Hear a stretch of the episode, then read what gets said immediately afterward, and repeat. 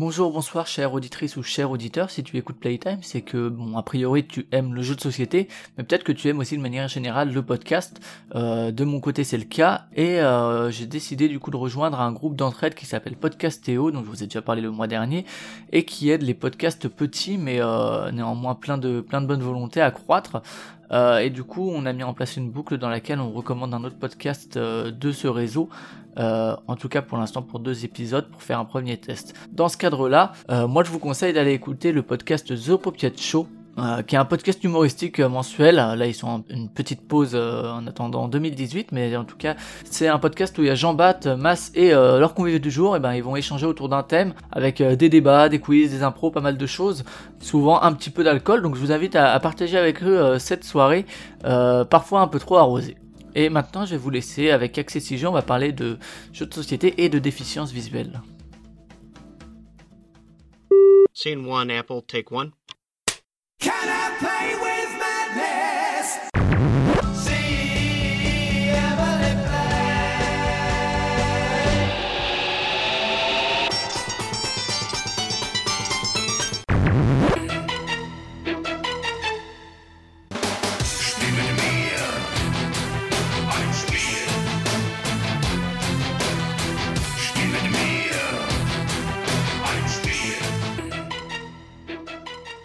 Salut à toutes, salut à tous, vous écoutez votre épisode mensuel de Playtime, votre podcast consacré au monde ludique et à ses acteurs. Après deux épisodes, on a réussi à s'enfuir du sujet de l'escape game qui nous éloignait un peu des plateaux, et Noël approche, et avec lui ses cadeaux éventuellement ludiques.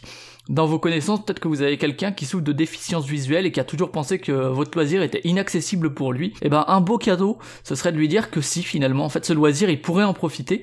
C'est en tout cas ce que défend l'association Accessi Jeux depuis quelques années maintenant. Et pour nous en parler, je reçois aujourd'hui Xavier, président de l'association. Salut Xavier. Salut Flavien. Donc toi-même, t'es atteint de déficience visuelle, c'est ça? C'est ça, j'ai une maladie génétique de la rétine qui est assez répandue en France et qui fait que mhm. bah, petit à petit, je perds la vue et, et j'ai fait... C'est ça, ça, a été progressif, c'est ça hein? C'est ça, c'est ça. Je suis, je suis né avec une bonne vue et je la perds progressivement en attendant euh, peut-être qu'un jour on, on fasse en sorte que je regagne un peu de la vision. D'accord, et pour t'accompagner, donc Jocelyn, lui, vice-président. Bonjour Jocelyn. Salut Flavien. Et toi qui n'es pas, euh, disons, directement touché par le sujet, alors c'est toujours délicat comme formulation, parce que tu peux très bien être touché par le sujet sans être atteint de déficience visuelle, mais pour faire court, disons qu'en tout cas, tu n'es pas, tu es non atteint de déficience visuelle, c'est ça? C'est ça. Euh, je suis venu par l'association euh, par un autre biais.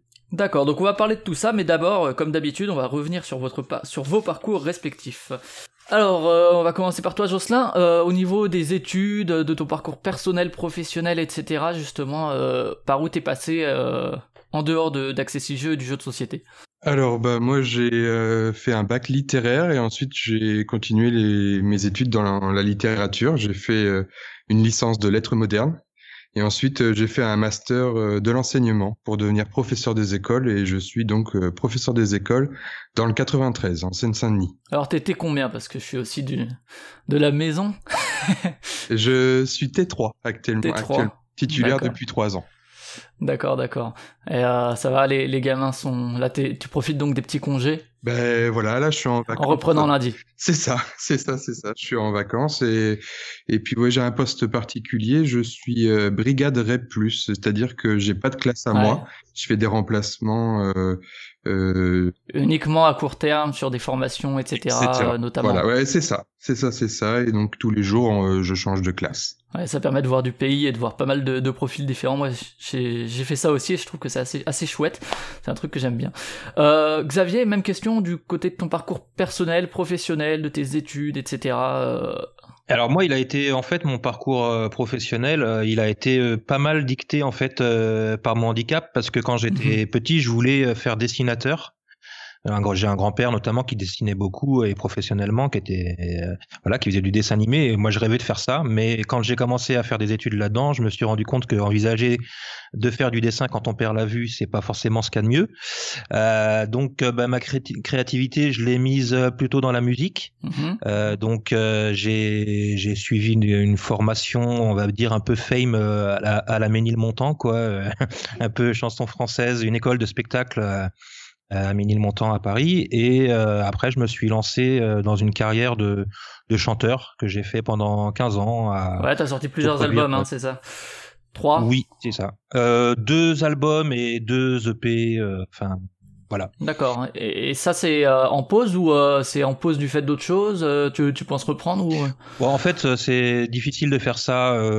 c'est soit on s'y fait, on s'y consacre à plein temps, soit on s'y consacre Mhm. pas. Si on veut en vivre, en tout cas. Donc, moi, pendant 15 ans, j'ai fait, j'avais vraiment la tête dans le guidon à chercher des sous pour produire les disques, les spectacles, etc. Et aujourd'hui, depuis qu'on a lancé l'association, c'était aussi une manière pour moi de, de tourner la page de ça. Donc, bon, je suis toujours euh, artiste dans l'âme, mais euh, bah du coup, euh, voilà. Maintenant, c'est T'as rejoint le groupe de ceux qui chantent dans leur douche au voilà. D'accord. Et ju- justement, le, cette déficience progressive euh, au niveau, au niveau visuel, ça, ça t'a fermé beaucoup de portes, euh, ou, ou bien tu, entre guillemets, te les as fermées toi-même, Euh, euh, du fait de. Ça a fer- m'en a fermé, ça c'est sûr. Hein. De toute façon, que ce soit loisir, il y a plein de choses que sur lesquelles progressivement on doit, on doit, on doit renoncer. Hein. Moi, quand j'étais petit, j'aimais jouer au ping-pong. Bah aujourd'hui, avec mes enfants, je peux, je peux pas jouer au ping-pong, donc ça, c'est, fort dommage. Mais mais il y a plein de choses comme ça sur lesquelles on fait des croix. Mais euh, justement, l'objectif de l'association, c'est euh, bah, pour ce loisir qu'on aime, le jeu de société, de faire en sorte qu'au moins ce loisir, on fasse pas une croix dessus. Donc euh, donc oui, il y a, des choses sur lesquelles on doit faire des croix, et puis d'autres choses sur lesquelles, si on se bouge, on peut réussir à faire en sorte que qu'on ne mette pas une croix. Et, professionnellement, justement, alors là, du coup, t'as choisi une voie, entre guillemets, personnelle de, d'artiste, qui, qui, permet, en fait, tu t'es ouvert toi-même une porte. Est-ce que, la société est toujours plus ou moins inadaptée à justement euh, que ce soit ce handicap-là en particulier ou cette déficience-là.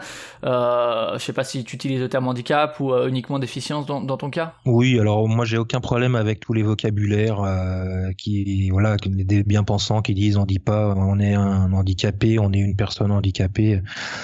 Pour moi, tout ça, je m'en fiche un peu. Euh, oui, ça, dans, le- dans, le- dans le cadre de la chanson, on peut dire que, on peut considérer que être déficient visuel, c'est pas, euh, c'est pas handicapant, mais ça l'est quand même quand on veut faire carrière, parce que ben, quand euh, un concert se finit et que il faut faire un peu de, de relations publiques, etc. euh, après le concert, euh, dans une pièce sombre avec le, le son qui est à fond, les, ça trinque à droite, à gauche. Bah, si t'es pas accompagné de quelqu'un qui te dit il y a un tel et un tel qui est là, euh, du coup tu sais pas à qui serrer les bonnes paluches pour que ton réseau avance, etc. donc euh, bon, ça, ça a été le problème dans ma carrière de chanteur, qui a été compensé par le fait que du fait que j'étais handicapé, j'ai réussi à avoir quelques subventions de certaines fondations pour produire mes, mes spectacles et mes disques. Donc euh, tu vois, ça m'a à la fois euh, handicapé professionnellement, aussi parce que j'ai pas pu au départ faire complètement la, la carrière que je voulais. Je voulais être dessinateur et donc du coup forcément euh, euh, j'ai fait euh, autre chose. Mais ça m'a aussi de fait du coup orienté vers d'autres choses et d'autres portes qui se sont ouvertes dans des dans des voies euh, pour lesquelles j'étais peut-être plus légitime. Euh, Enfin voilà. Ok, on va, on va passer sur le parcours ludique. Du coup, euh, Jocelyn, quand- comment tu découvres le, le jeu de société euh, Est-ce que tu, tout petit déjà, tu jouais euh, au jeu et comment est-ce que tu évolues justement en parallèle à l'évo- à l'évolution de, de ce loisir, de ce média en lui-même? Alors, euh, bah, moi, je suis venu aux jeux de société, oui, tout petit. Je jouais à des jeux de société avec mes, mes parents, à l'école, à l'école maternelle également. Et en fait, je suis venu aux jeux de société dits euh, modernes avec euh, l'animation. Je suis d'abord, euh, j'ai d'abord été euh, animateur. J'ai passé le Bafa. Et lors de mes formations Mhm. Bafa, ben, en fait, on m'a fait découvrir des jeux de société avec des mécaniques modernes dont je ne connaissais rien et ça m'a tout de suite beaucoup plu et beaucoup intéressé. Et c'est à partir de là que bah, j'ai commencé euh, du coup euh, à m'y intéresser de plus en plus, à me rendre dans des boutiques de jeux de société. Et, euh, et, et à te dire que c'était pas que pour euh, que pour les enfants. Et euh, ouais, justement, euh, en ce qui concerne, tu, tu parlais du Bafa, de l'animation comme ça pour pour les jeunes. Moi, je sais que c'est quelque chose que j'ai pas fait pour le coup, bien que je sois prof des écoles aussi. Euh, que c'est un truc en général qui, qui, qui peut aller avec en tout cas. Euh, c'est quoi qu'on qu'on vous fait découvrir comme jeu? Parce qu'il y a, il y a les classiques entre guillemets de disons de colo même pour faire court, euh, tout ce qui est loup-garou, euh, ce genre de choses. Est-ce que euh, on vous fait aussi découvrir des, des trucs un peu plus complexes disons en termes de Et règles? euh, en fait, c'était pour passer nos, si tu veux, nos, nos soirées entre animateurs, jeunes animateurs. Euh, les, les formateurs avaient sorti des jeux, ouais, du type, euh, je me souviens, Munchkin. Euh, Qu'est-ce que j'avais fait aussi euh, Des choses comme le mytho, des, des trucs comme ça. Euh, et en fait, c'était pas tellement euh, des jeux euh, dans l'idée de, bah, de de faire jouer plus tard à- avec des des jeunes quoi. C'était euh, moins pour l'animation que pour vous vous amuser entre vous. voilà, c'est ça. C'était pour passer des, des moments euh, conviviaux autour euh, bah, de de jeux de société. Et donc après, tu parlais de aller en boutique, etc. Et du coup, depuis, euh, si tu devais euh, un peu euh, décrire les jeux que tu aimes, que ce soit quelques noms ou, le genre principal. J'aime bien les. bah en fait, ça dépend des soirées, mais globalement, j'aime bien les jeux de bluff, les jeux de d'identité secrète, les jeux de blabla. Il faut tchatcher un peu. Voilà, c'est ça. j'aime bien. D'accord. C'est ceux que je préfère. Si t'avais quelques noms comme ça, du coup, Agent Trouble peut-être? Euh, ben je connais pas, tu vois. T'as pas essayé Agent Trouble hein Il y a beaucoup, beaucoup de blabla. euh, ben euh, je dirais euh, Mafia des Cuba, j'adore. Euh, j'aime bien. Euh, ben, c'est vrai que le loup-garou c'est un grand classique, mais c'est c'est ce qui m'a fait m'intéresser à ce genre de jeu aussi, donc euh, faut bien que je le que je le nomme. Plus récemment, il y a Times Bomb aussi. Ouais. Euh, et en fait, au final, ben, c'est des jeux que je découvre via l'association. Euh, je me renseigne pas tellement sur ce qui sort, je me renseigne sur ce qu'on, sur les nouveaux jeux qu'on a et qu'on tente d'adapter. et donc, euh, et donc voilà, euh, Mafia Cuba et euh, Times Bomb, c'était pour moi euh, une découverte de par l'association. D'accord. Xavier, euh, même question, toi, euh, ta relation à, à ce média-là, aux jeux de société, ça se passe comment? Alors bah moi j'étais dans une famille où euh, ben c'était dans les années 80, on a on n'était pas trop pas trop sur les consoles et les ordis, donc avec mes sœurs on jouait pas mal aux jeux de société, donc les grands classiques des années Mhm. 80 avec Cluedo, euh, Scotland Yard, euh, and Co. Et, et après j'ai grandissant j'ai laissé passer un petit peu tout ça et quand je suis devenu papa et que mes enfants ont eu dans les 10 ans, on a commencé à s'intéresser euh, aux jeux de société dans les boutiques. Et là, découverte de Catane Mhm. euh, et découverte du coup, enfin accro tout de suite à ce type de nouvelles mécaniques. Et derrière, on s'est fait une petite ludothèque familiale euh, assez sympa. Moi, j'ai commencé à bien accrocher à tout ce qui était jeux de gestion, donc Agricola, Puerto Rico et tout. Et euh, aujourd'hui, j'y joue un peu moins parce qu'il faut euh, avoir du temps aussi pour euh, ces, ces jeux-là. Euh, donc aujourd'hui, beaucoup plus de petits jeux euh, familiaux et justement, c'est ce qu'on fait comme Jocelyn, c'est ce qu'on fait jouer dans la dans l'association qui aujourd'hui qui fait l'essentiel de ce que de ce que je joue quoi. Euh, mais sinon, j'ai eu aussi avant, euh, j'ai eu une petite expérience de, de créateur de jeux. J'ai fait quelques Ouais. photos et euh, j'ai je les ai présentés notamment à Ludinor et au concours du CNJ. Et c'est un peu par ce biais-là que du coup j'ai découvert euh, tout. J'ai découvert qu'il y avait des festivals ludiques, qu'on pouvait jouer euh, tous les week-ends si on voulait euh, dans, dans divers festivals à droite à gauche, les soirées jeux, les bars à jeux. euh, et euh, et voilà. Et puis bah du coup au moment où euh, moi j'ai décidé un petit peu de tourner la page de la chanson, euh, la deuxième passion est arrivée juste derrière euh, le jeu et du coup voilà c'est comme ça qu'après moi je me suis lancé à fond dans le jeu. D'accord, et alors vous parlez tous les deux de l'association comme contexte de jeu principal. Du coup, au niveau, au niveau de la fréquence, c'est euh, toute la semaine euh, en animation ou en découverte pour essayer d'adapter les jeux. On parlera après de tout ça plus précisément, mais c'est le contexte principal, disons, l'association Jocelyn, Pour moi, de oui, de jeu. Oui, de jeu, de pratique, euh, ouais. de jeu, ouais, c'est le contexte principal. Après, je joue euh, à la maison euh, avec des amis. euh, mes soirées sont tout- souvent animées par des jeux de société également. Mais euh, mes découvertes, euh, le doigt que je mets dans euh, dedans, en fait, vraiment sur euh, ce qui sort, etc., etc. Bah, c'est de par, euh, c'est de par l'asso. Ouais, je suis l'actualité de par, avec l'association. D'accord. Et euh, Xavier, justement, du fait de la déficience et de, euh, c'est quelque chose de dégénératif, c'est ça, c'est de plus en plus euh, accentué au fur et à mesure du temps? Ouais, c'est ça, ouais. Puis en plus, moi, j'ai la, la grande chance que la pathologie que j'ai euh, se double pas mal d'autres symptômes du style euh, cataracte. Là, Euh, j'ai passé sur Mhm. le billard au mois de décembre. Donc, euh, des, cho- des choses que je voyais il y a deux ans, je les vois plus euh, maintenant. Euh, donc, euh, avant, je me servais d'une loupe. Maintenant, ça peut devenir difficile, délicat sur certains types de jeux. Donc, on en parlera tout à l'heure sur comment on les adapte. Mais euh, euh, j'ai quand même, euh, parmi tout ce qui me tente, euh, beaucoup de jeux sur lesquels, euh, à regret, je dis bon bah celui-là, j'y jouerai jamais. Ouais, quoi. voilà, c'est dans, dans ta relation aux médias, il y a aussi ce, ce facteur-là qui est important, qui a fait que du coup, euh, ça a un peu aussi déterminé les jeux auxquels on te donnait le droit presque de jouer quoi. Enfin, on te donnait la possibilité de jouer du coup. Ouais, complètement. Bah, c'est c'est clair que euh, moi, je suis tout ce qui est euh, jungle speed, double, euh, je suis passé à côté quoi, parce que les jeux de réflexe visuels, c'était même pas la peine quoi. Pourtant, c'est des grands classiques, mais euh, Ah ouais. euh, voilà, je, les- je les connais, je les ai vus jouer, je, je vois les gens s'amuser, donc je suis apte à dire si c'est des bons jeux ou pas euh, quand je les vois. euh, mais c'est pas, mais par contre, je les ai- j'y ai pas goûté quoi. Et, et le jeu de rôle, du coup, parce qu'on peut se dire, alors il y a, il y a toute une part de, de visuel dans le jeu de rôle malgré tout, hein, que ce soit avec ses partenaires, etc. Mais c'est quelque chose que t'as essayé ou pas? Alors moi j'ai très peu euh, non non j'ai enfin j'ai une expérience euh, par Skype euh, qui s'est pas très bien passée donc ça m'avait pas ça m'a mais Mhm. j'ai jamais eu l'occasion mais euh, c'est vrai que le jeu de rôle est très accessible aux déficients visuels. D'ailleurs quand on va au festival Octogone à la convention Octogone à Lyon euh, on anime un petit espace accessibilité où Accessi-Jeux vient proposer des jeux adaptés. Et il y a euh, un gars qui s'appelle Nicolas Joly alias Omblin le Paladin pour son nom euh, son nom de scène, qui lui propose euh, justement une initiation aux déficients visuels euh, au jeu de rôle. Il a adapté un peu le matériel pour faire en sorte, euh, et pour les dés et les feuilles de score, que ce soit euh, accessible. Mais euh, moi, perso, j'ai pas, j'ai pas, j'ai pas eu plus d'expérience que ça. Par contre, oui, en effet, c'est super accessible et nous, ça fait partie des choses qu'on voudrait mettre en place dans notre association. D'accord. Et au niveau de justement, est-ce que euh, t'as parlé de de la volonté éventuellement de faire, enfin de du fait de devenir auteur, puisque à partir du moment où tu te prototypes, tu deviens auteur, hein, que tu sois édité ou non. Enfin pour moi en tout cas.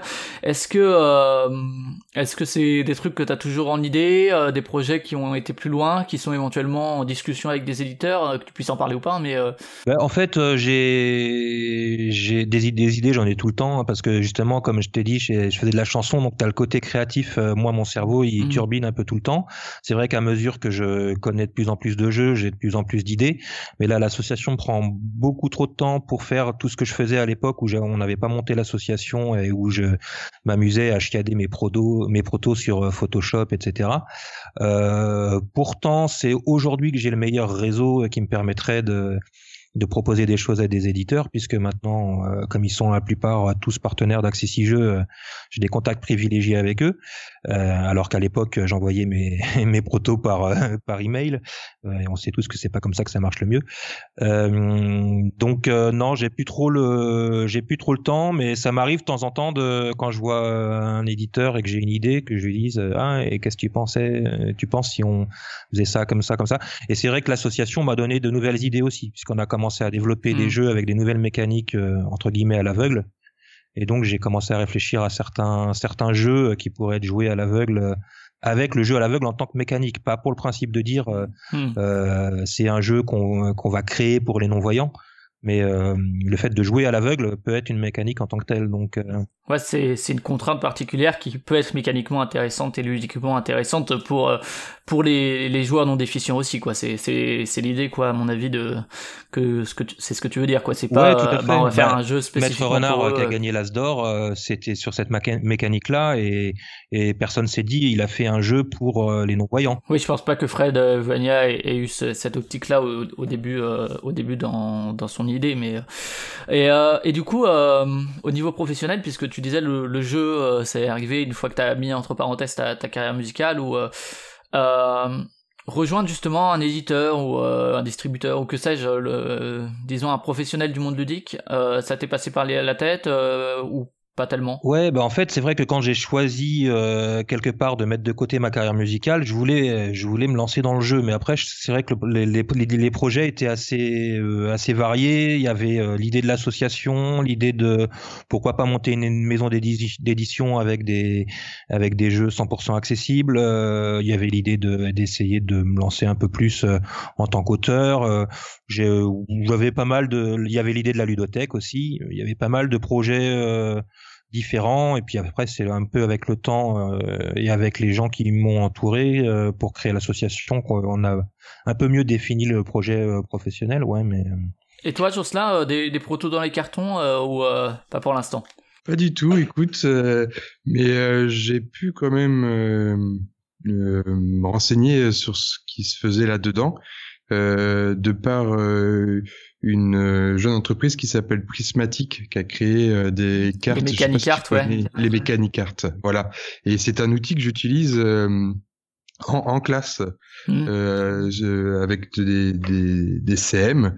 Euh, je les fais travailler sur les sur les jeux de société, sur les règles de jeux de société, sur la lecture des règles de jeux de société. Puis après, euh, on, je leur demande, euh, des, je leur balance des jeux sans règles, puis je leur demande avec le matériel qu'ils trouvent euh, euh, d'inventer des règles euh, euh, qui pourraient bien coller. Puis après, j'introduis les mécaniques cartes. euh, voilà, voilà. Et donc en fait, j'ai fait utiliser euh, à mes élèves euh, les mécaniques cartes. Et, euh, et du coup, bah, j'ai pu voir. De la même euh, manière qu'on peut utiliser les, les story cubes pour créer de la narration, là tu Oui, utilises les mécaniques voilà. cartes pour créer euh, du jeu de société quoi. C'est ça, c'est ça, avec euh, mes élèves. Et du coup, si tu veux, c'est ma seule euh, expérience. Euh, je l'ai fait tester à des élèves et de par ça, oui, j'ai envisagé. euh, bah, euh, je me suis dit, je, je me suis dit que c'était euh, possible parce que des fois, je me suis, ça m'est déjà arrivé dans ma vie de me dire, vas-y, je me pose et je crée un jeu. Ça, ça marche pas du tout comme ça. C'est hyper complexe. Je savais pas par quoi commencer. Est-ce qu'il fallait que je sois attentif à la euh, comment dire, à l'histoire autour ouais. du jeu, euh, d'abord aux mécaniques, euh, est-ce qu'il fallait que je réfléchisse à une narration et tout machin. Et en fait, euh, ben, j'ai trouvé un outil qui me, je pense que si un jour je devais me lancer, ben je, je, je l'utiliserai. Voilà. Tu partirais de cette création sous contrainte là quoi. Oui, oui, oui, je D'accord, pense. D'accord. Et du coup, euh, pareil, au niveau de l'édition euh, de, du monde professionnel ludique, c'est pas un truc qui t'a tenté ou euh, auquel t'as pu postuler euh, en dehors de ton implication dans Access Jeux, je veux dire Euh, bah écoute, euh, pas du tout parce que en vérité, je ne connaissais pas du tout le monde de l'édition avant euh, avant Accessi Jeux. Avant Accessi Jeux, je je T'étais je- joueur, mais sans, sans avoir les coulisses, etc., de savoir que euh, le, le parcours d'un jeu avant d'arriver en boutique, quoi. Et- et Exactement. Je l'ai découvert euh, par Trick Track TV euh, et, et encore plus euh, avec euh, Accessi Jeux. Voilà. D'accord. D'accord, d'accord. Bah, on va basculer justement sur Access Jeux. Alors, euh, euh, est-ce que tu peux, Xavier, nous faire un peu le, le côté, euh, disons, administratif, la, la genèse, la création, etc., de, de l'entité euh, Access Jeux? Ouais, alors euh, en fait, donc ça a été fondé en 2000, janvier 2015. Donc on va bientôt fêter nos trois ans là. Euh, justement après toute cette période de euh, bon ben je, je tourne la page maintenant qu'est-ce que je fais? Et euh, avec un certain nombre de potes on faisait des soirées jeux euh, euh, entre, entre adultes consentants. et puis euh, en sortant d'une soirée jeu, j'ai dit à un pote qui est développeur développeur d'appli smartphone et de et de site internet, je lui ai dit tu crois pas qu'on pourrait faire une appli ou quelque chose qui permettrait bah, qui, qui ferait en sorte que moi j'arrête de, de, de mettre des gros coups de marqueur sur les cartes pour euh, grossir les caractères ou des choses comme ça, un truc de propre qui gâcherait pas les jeux, etc. Et euh, bah, il a trouvé ça euh, super comme idée et il m'a dit bah oui mais par contre euh, le problème c'est que si moi je me mets à développer une appli ça va prendre du temps et si je fais ça sur mon temps libre bah ça va être une heure par-ci une heure par-là et dans quatre ans on y est encore. Donc il, si tu veux qu'on le fasse il faut qu'on monte une structure et qu'on trouve des sous pour que la- l'association m'embauche et que je m'y consacre à plein temps quoi.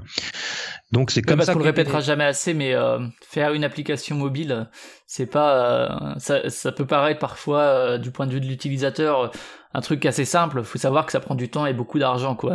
Ouais, ouais, C'est un- c'est clair, ça prend du temps, beaucoup d'argent, et puis surtout, euh, en plus, là, il y a des contraintes particulières qui sont euh, l'ergonomie euh, pour les déficients visuels et l'utilisation de la synthèse vocale embarquée sur les différents téléphones. Euh, si on a un Android ou un, un iPhone, ça réagit pas pareil. Les, les gestes pour les activer ne sont pas les mêmes non plus sur les deux, sur les systèmes d'exploitation. Enfin, donc c'est tout un. Lui, il avait pas en plus pas d'expérience à ce niveau-là, donc ça prend du, quand même plus de plus de temps.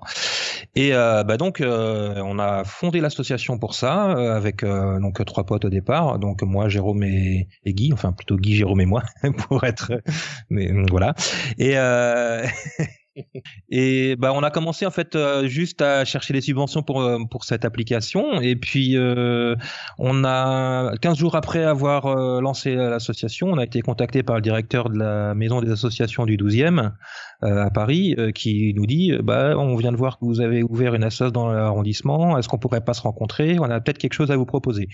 Alors moi je viens Euh, très content de découvrir la maison des associations, euh, des grandes salles où d'un coup je me suis mis à rêver qu'on pourrait organiser des soirées jeux. Et puis lui me propose euh, qu'on intègre euh, une pépinière d'associations en fait dans le 12e, euh, où on- au final on a commencé à 6 ou 7, on a fini à 11 associations après deux ans. Donc on a été incubé dans l'ancien conservatoire de l'arrondissement et on a pu bénéficier pendant deux ans de locaux gratuits. Tu, tu sais, tu sais, tu sais, alors c'est peut-être un, intérêt particulier de la personne ou quoi. J'ai toujours euh, l'impression qu'il y, a- quelque chose de caché derrière. Est-ce que tu sais pourquoi est-ce que comme ça ils ont voulu regrouper ces associations-là? Est-ce que euh, le fait que vous soyez euh, euh, je sais pas si c'était déjà présenté comme ça à l'époque, mais dans une volonté de aller vers les personnes handicapées, etc. Ça a joué sur euh, entre guillemets mettre en avant euh, l'arrondissement ou que sais-je, hein, des, des logiques commerciales qui, qui seraient un peu un peu sales, enfin qui pourraient paraître un peu sales, ou bien c'était juste euh, un truc qui se fait généralement dans, dans les arrondissements de regrouper des associations Euh, comme ça, ça? de fait de mettre des associations dans, dans des locaux euh, temporaires, sans loyer, en leur disant vous avez carte blanche, faites ce que vous voulez du lieu, ça s'était jamais fait à Paris. C'était vraiment une volonté de la mairie de d'expérimenter quelque chose. Et euh, du coup, bah, ils ont regardé qu'il y avait comme association, soit ancienne, soit récente, qui pouvait avoir une valeur ajoutée pour eux au niveau de l'arrondissement, c'est sûr. Au niveau de la communication, Euh, etc., de l'image, euh, quoi, j'imagine. Ouais. Voilà, des gens qui avaient a priori un projet dynamique, euh, qui avaient et qui avaient une vraie volonté de d'interagir avec les, les habitants de l'arrondissement. Euh, et du coup, euh, c'est vrai que dès que j'ai dit, je lui ai parlé des soirées de jeu, euh, ça voilà, ça a fait ça a fait tilt. Il était super enthousiaste. Donc nous, pendant deux ans, on s'est, on a grandi assez je pense à de manière plus rapide qu'une association euh, traditionnelle, enfin qui, qui bénéficie pas d'un accompagnement comme ça, parce qu'on est au contact d'autres associations. On a obtenu l'agrément pour avoir des jeunes en service civique, euh, tout un tas de choses qui fait que, bah, si ça avait été juste euh, dans ma piole qui avait le, le bureau de l'association, si tu veux, au contact de personnes, t'avances pas aussi vite, quoi. Donc euh, ça, c'est vraiment très vite développé, et tel- tellement vite développé que, bah, au bout de deux ans, il a fallu envisager la sortie de l'incubateur. Et là, nous, euh, on s'est dit, bah, qu'est-ce qu'on fait maintenant qu'on a euh, un stock euh, En, fait, l'incu- l'incubateur, c'est pour des associations euh, encore petites. C'est ça, à partir du moment où tu deviens euh, suffisamment gros, euh, il y a moins d'intérêt d'émulation pour faire grandir des petites assos, c'est ça l'idée? Ouais, enfin là, ils ont été assez malins Ouais. pour, ré- pour réunir à la fois des associations toutes nouvelles, comme la nôtre qui avait 15 jours, et des associations qui avaient euh, 10 ans d'expérience. Et du coup, euh, les uns et les autres ont profité de l'énergie des uns et des autres, et de, je pense que les associations plus anciennes ont bénéficié de voilà de la, la candeur et de l'énergie des, des, des, des associations toutes fraîchement montées, et puis euh, et nous on a bénéficié de toute l'expérience euh, pour les dossiers de subvention, etc. des associations plus chevronnées, quoi. Et tout ça, ça existe encore. Donc, euh, et, et l'idée, c'est de faire un peu tourner ces associations au fur et à mesure, une fois qu'elles ont réussi à, à se lancer au niveau de leur taille, disons. Pour Euh, là, ça, dans, Euh, dans le 12e, en fait, là, ça s'appelait la conserve. Ça a été clôturé, là, le projet La Conserve, parce que c'était l'idée, c'était vraiment d'utiliser des lieux euh, intermédiaires. C'est-à-dire que là, c'était l'ancien conservatoire qui euh, allait être réhab- réhabilité pour faire des salles de classe avec l'école qui est mitoyenne. Et donc, plutôt que de, de laisser les locaux vacants pendant toute la période qu'il faut aux architectes pour prendre des cotes, etc., le donner aux associations. Donc là, comme les travaux ont commencé, maintenant, il n'y a plus personne dans, le, dans les locaux. Et ils ont, je crois, le projet d'en ouvrir un autre ailleurs. L'idée, c'est de montrer que voilà, plutôt que de laisser des locaux inoccupés à Paris, on peut le mettre au profit des associations euh, pendant un certain temps pour les aider à grandir. Et alors ça, ouais, c'est euh, donc deux ans comme ça. Et du coup, cette application là, euh, elle est mise entre parenthèses pendant ce temps? Euh, Euh, non, parce que Jérôme, lui, euh, il travaille, il a sa boîte, il travaille dans ses locaux, donc il l'a, il l'a développé. Bon, on n'a pas eu tous les sous d'un coup, donc ça a pris un petit peu du temps aussi pour trouver les sous. On vient en fait tout juste d'avoir les derniers sous là, qui vont, nous permettre de faire une campagne de promo autour de la sortie. L'appli, elle est, elle est dispo, mais ça servait à rien de sortir l'appli si derrière ça faisait flop et que nos bénéficiaires potentiels n'en avaient pas connaissance, quoi. Donc, euh, on a été chercher des financements ailleurs et que on vient d'obtenir. euh, et donc l'appli euh, c'est fait, mais par contre du coup il a fallu euh, envisager la sortie de, de la conserve. Et euh, donc euh, le projet qu'on a imaginé, euh, vu qu'il n'y avait pas de ludothèque dans le 12e arrondissement de Paris, il y en en a que 8 sur euh, 20 arrondissements, donc il n'y en avait pas dans le 12e. Et vu que bah, nos rapports avec les les politiques en place euh, étaient quand même assez proches. euh, voilà, on leur a proposé d'ouvrir la ludothèque du 12e, qui soit en même temps euh, bah, le local d'accès six jeux et puis une ludothèque pour tous, avec vraiment la volonté de faire une ludothèque pour tous et non pas juste un, lieu de jeu réservé aux déficients visuels. D'accord, ouais, il y a ce- cette volonté universaliste dont tu parlais aussi au début. Du coup, euh, pour revenir très rapidement sur l'appli, ça, tu disais, elle est, finie de développer, c'est ça? Ouais, tout à fait. Euh, là, on est en train de, faire les petits retours de bugs à droite, à gauche. Euh, on fait divers tests et on regarde ce qui marche, ce qui marche pas sur telle ou telle plateforme. Mais là, elle est prête et normalement, bah, là, j'ai envoyé la semaine dernière des différents emails à différentes attachées de presse. Il faut qu'on choisisse euh, qui on va prendre et je pense que ça devrait voir le jour euh, à Noël ou Noël ou janvier, quoi. D'accord, donc là-dessus, il y aura une communication justement euh, du fait de ces financements. La communication demande aussi de l'argent. Ouais, ouais, tout à fait. Et, euh, et du coup, ça, ce sera une, une application pour faire court qui, qui rend euh, certains jeux accessibles aux déficients visuels, c'est ça? Alors, il y aura propose des tas- solutions. Ouais, ouais, il y aura, il y aura différents outils. euh, il y aura euh, une feuille de score, c'est tout bête, mais bon, quand tu joues à un jeu euh, style Sushigo où tu as plusieurs manches et à chaque fois tu fais 35 points, 25, 12, euh, comment tu notes ton score quand tu es non-voyant? Bah, Tu vas pas sortir ta tablette et ton burin ou ton, t'as ton impri- ou ton imprimante braille, euh, parce qu'un papier, un stylo, ça le fait pas, quoi. Donc là, ça va permettre en synthèse vocale de gérer des feuilles de score et d'ailleurs, c'est un outil qui sera pratique pour pas que pour les visuels, hein, ça sera Ouais, bien sûr. un ouais. petit outil de feuille de score euh, bien sympa. Il y aura des lancers de dés en synthèse vocale, il y aura les règles de jeu euh, audio, et surtout le gros plus, ce sera euh, la possibilité de scanner le dos d'une carte et d'en avoir la restitution en synthèse vocale. Donc sur des jeux euh, assez basiques où il y a une couleur, un chiffre, ça on sait le faire nous avec les systèmes de, de stickers dont on parlera plus tard. Mais euh, des tas de jeux euh, style, euh, on va prendre un Citadel par exemple, tu vas prendre un bâtiment, euh, tu as son coût son coût d'achat, son effet, etc. Ça on peut pas marquer en braille euh, sur la carte, ça prend beaucoup trop de place. Donc là par exemple, il suffira de scanner le dos de la carte avec un petit QR code au dos de la carte et l'appli va lire en synthèse vocale, euh, de préférence avec euh, une oreillette pour éviter de divulguer à tout le monde ce qu'il y a sur la carte, surtout si tu es dans un jeu coop où tu es Justement, identité secrète dont tu parlais, tout- dont Jocelyn parlait tout à l'heure, ouais. Et euh, voilà, ça, ça va être- et du coup, ça va donner accès à tout un tas de, de jeux comme ça, un peu plus euh, complexes. Enfin, en fait, tous les jeux avec effet où il y a beaucoup d'informations et de pictogrammes sur les cartes euh, seront du coup euh, accessibles. Ce sera une, une appli payante ou gratuite du coup L'appli sera euh, 100% gratuite, donc les outils euh, donc, que j'ai cités avant, euh, enfin tous les outils seront accessibles. Par contre, euh, le problème c'est que pour avoir euh, les, les restitutions des cartes, euh, il faudra avoir acheté le jeu sur chez nous puisque c'est nous qui plaçons les Mhm, QR codes au dos des cartes, en attendant que les éditeurs le fassent eux-mêmes. Ouais, d'accord, ok.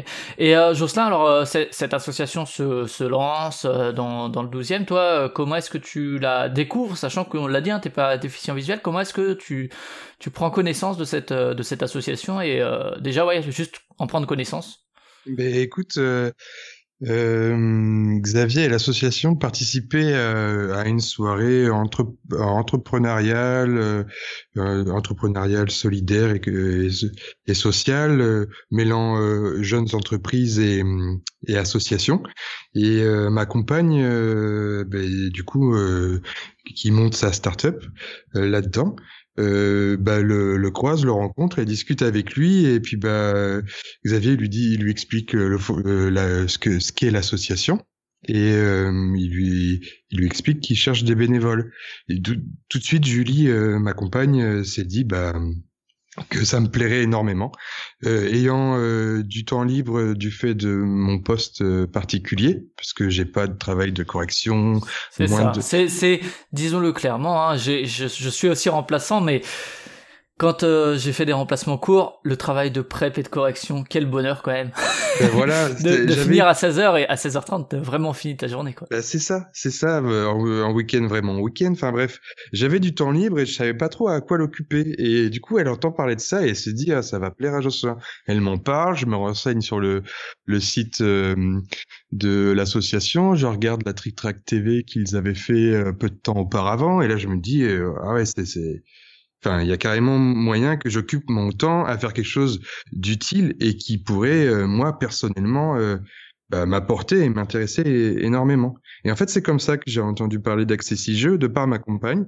Et, euh, et puis, bah, ensuite, bah, j'ai, participé à, euh, La soirée porte ouverte. la soirée porte ouverte, c'est ça. Ouais. Je suis allé voir ce qu'ils faisaient euh, et tout de suite j'ai été euh, bah, euh, du coup euh, euh, bah, à fond là-dedans. Euh, on avait euh, besoin de moi et moi j'avais du temps libre. Alors euh, bah, tout de suite euh, Xavier m'a fait euh, confiance assez vite et je me suis retrouvé à, bah, du coup à, à faire des soirées jeux pour Ouais, l'association. Une semaine après euh, que tu sois venu aux portes ouvertes, tu étais déjà euh, à faire une animation euh, avec moi et Quentin, le jeune qui était en service civique, et on, on animait euh, euh, un organisme de formation euh, pour enseignants spécialisés dans le handicap justement. Mm.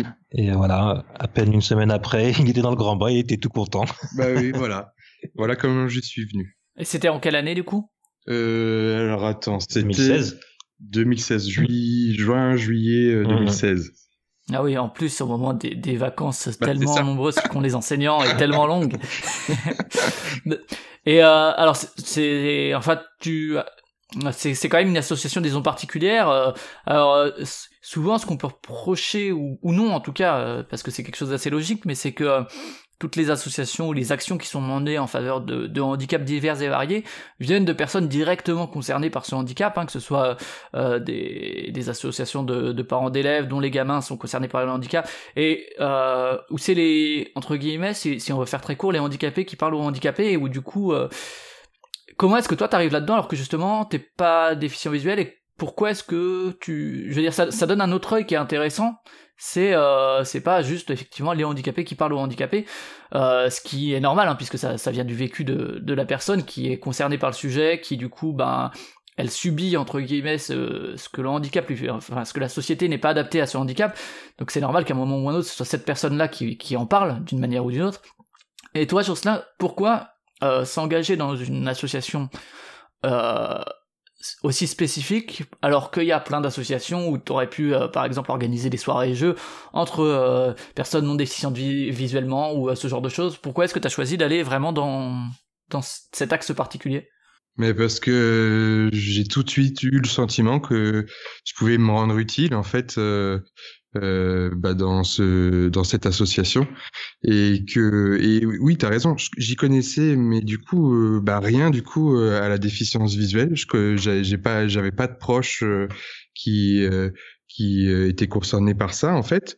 Et, et en fait j'ai j'ai et- découvert le truc, alors ça, pouvait paraître un peu, un peu dur ce que je disais au début, mais c'est le truc, c'est que quand, quand nous on n'est pas concernés directement, on peut se dire euh, ouais c'est pas si grave que ça. Euh, pour faire très court, hein, c'est c'est un peu simpliste, mais euh, ouais. Euh, Enfin, ne pas se rendre compte en fait de l'impact que, que ça peut avoir, et, euh, et du coup que faire le pas d'aller vraiment s'engager dans quelque chose dont on n'a pas forcément conscience, euh, ça vient d'une pure, euh, d'une pure envie humaniste quelque part. Bah, je, je crois aussi. Puis, si tu veux, il t'en tire une certaine satisfaction parce que euh, c'est ce que m'a toujours dit Xavier et je le répète souvent, c'est que c'est vrai quand on, dans tous les cas de façon, dans tout, tout genre d'association, euh, on, on s'y investit que si on y trouve euh, sa part, si on y prend du plaisir, etc., etc.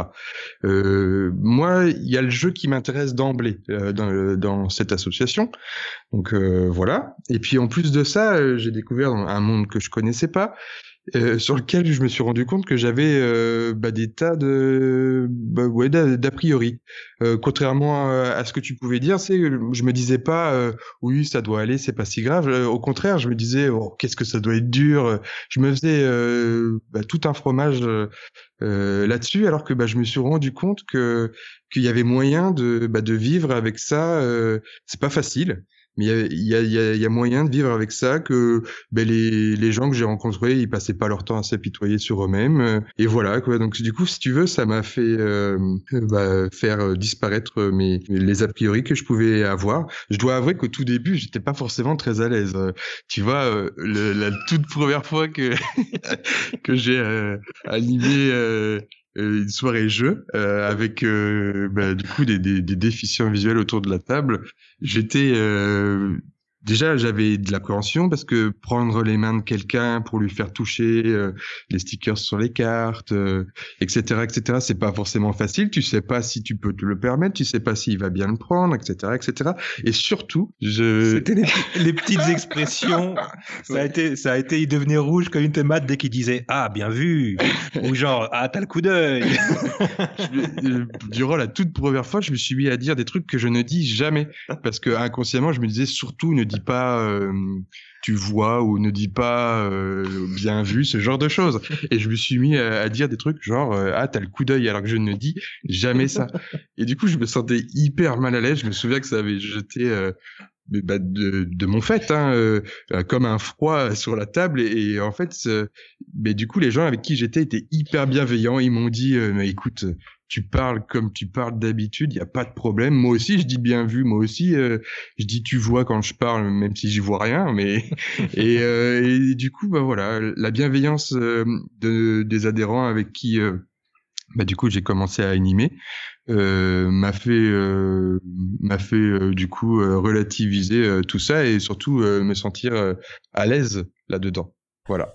Euh, Xavier, toi, toi, t'es directement concerné par le sujet, ce qui, euh, c'est ce que j'ai dit, hein, c'est euh, fréquent qu'en tout cas les, personnes directement concernées lancent des, initiatives euh, à ce sujet-là. Est-ce que c'est aussi une volonté de, la part de l'association justement euh, que des personnes non déficientes y participent pour justement éviter de tomber entre guillemets dans un, un entre-soi, si on veut, de où euh, finalement ça parle pas au monde extérieur euh, à celui des déficients visuels? Ouais, c'est à la fois une volonté, une nécessité. La nécessité, c'est tout bête, mais parce que en tant- si on est que entre malvoyants et non-voyants, bah pour faire bien avancer l'assaut, et il y a quand même pas mal de choses euh, que qu'on pourrait pas faire.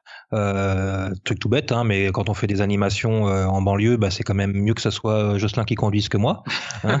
Euh, et non, et puis euh, et puis oui, nous la volonté. euh, moi, j'ai toujours euh, grandi malgré euh, malgré mes difficultés.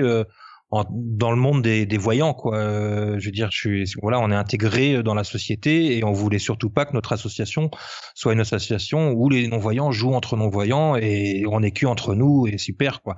Non euh, le l'application ça a été smartphone ça a été l'idée de départ de l'association et on n'est pas honnêtement on savait pas euh, on- tout ce qu'on allait découvrir derrière en la créant et qu'est-ce qu'on a découvert? On a découvert l'enjeu social de l'association, l'idée de, de faire sortir un peu les déficients visuels de chez eux, euh, rompre avec l'isolement, les faire sortir des résidences où ils sont où ils sont entre eux et où ils ne se croisent euh, se croisent dans l'ascenseur sans, sans se connaître euh, parce que ils sont avec leur canne blanche. Vous allez à quel étage Au 5, moi au 2.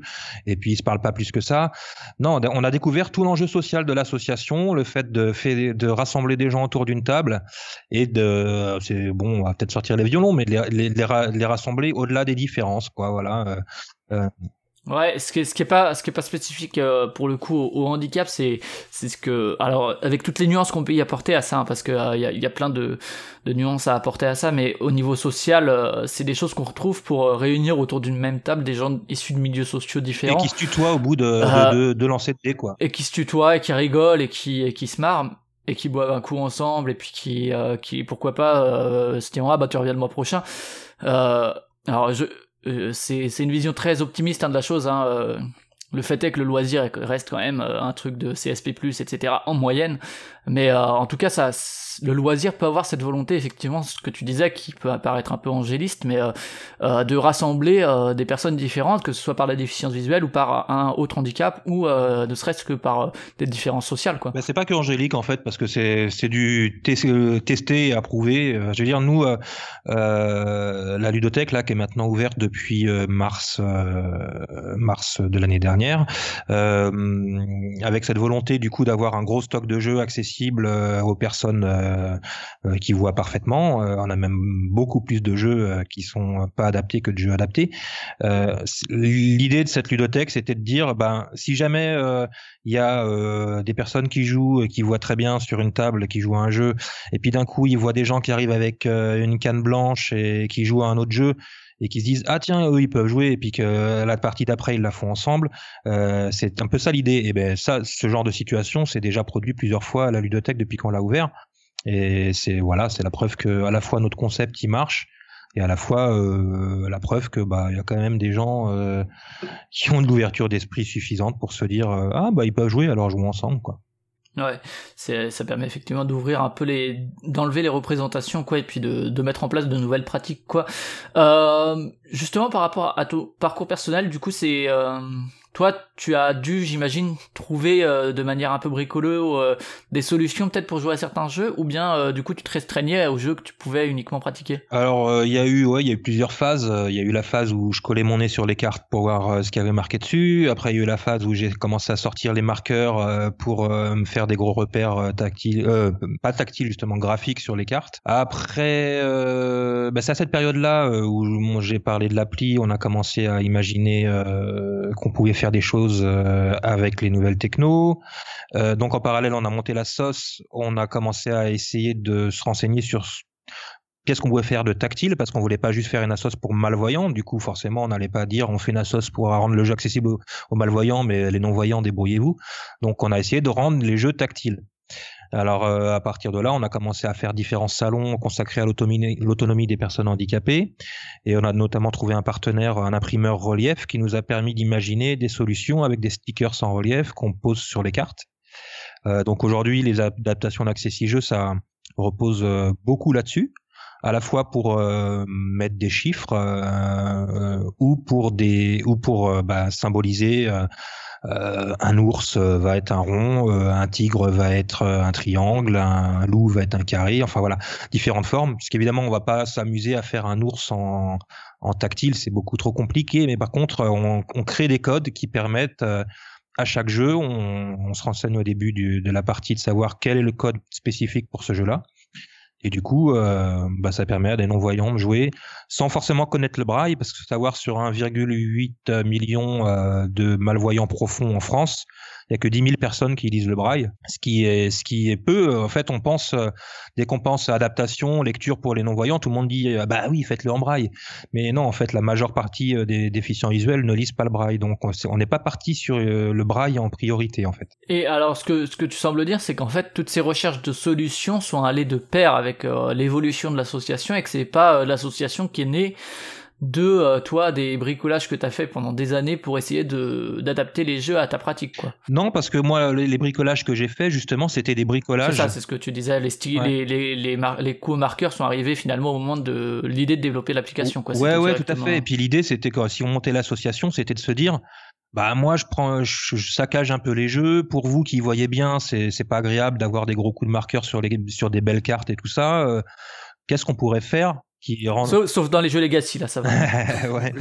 Euh, mais euh, qu'est-ce qu'on pourrait faire qui, qui, qui ferait en sorte que moi je puisse avoir accès au jeu et que pour vous le, ça ça gâche pas le plaisir des graphismes et des, du travail de l'éditeur aussi enfin euh, pour que ça soit agréable pour tout le monde donc euh, du- en fait du coup les stickers qu'on a commencé à imprimer ils sont totalement transparents quand on quand euh, quelqu'un qui voit euh, correctement euh, prend une carte oui il voit qu'il y a un sticker de collé dans un coin mais il voit encore parfaitement tout ce qu'il y a sur la carte. Les, repères tactiles ne, ne gênent en rien le plaisir des gens qui voient bien.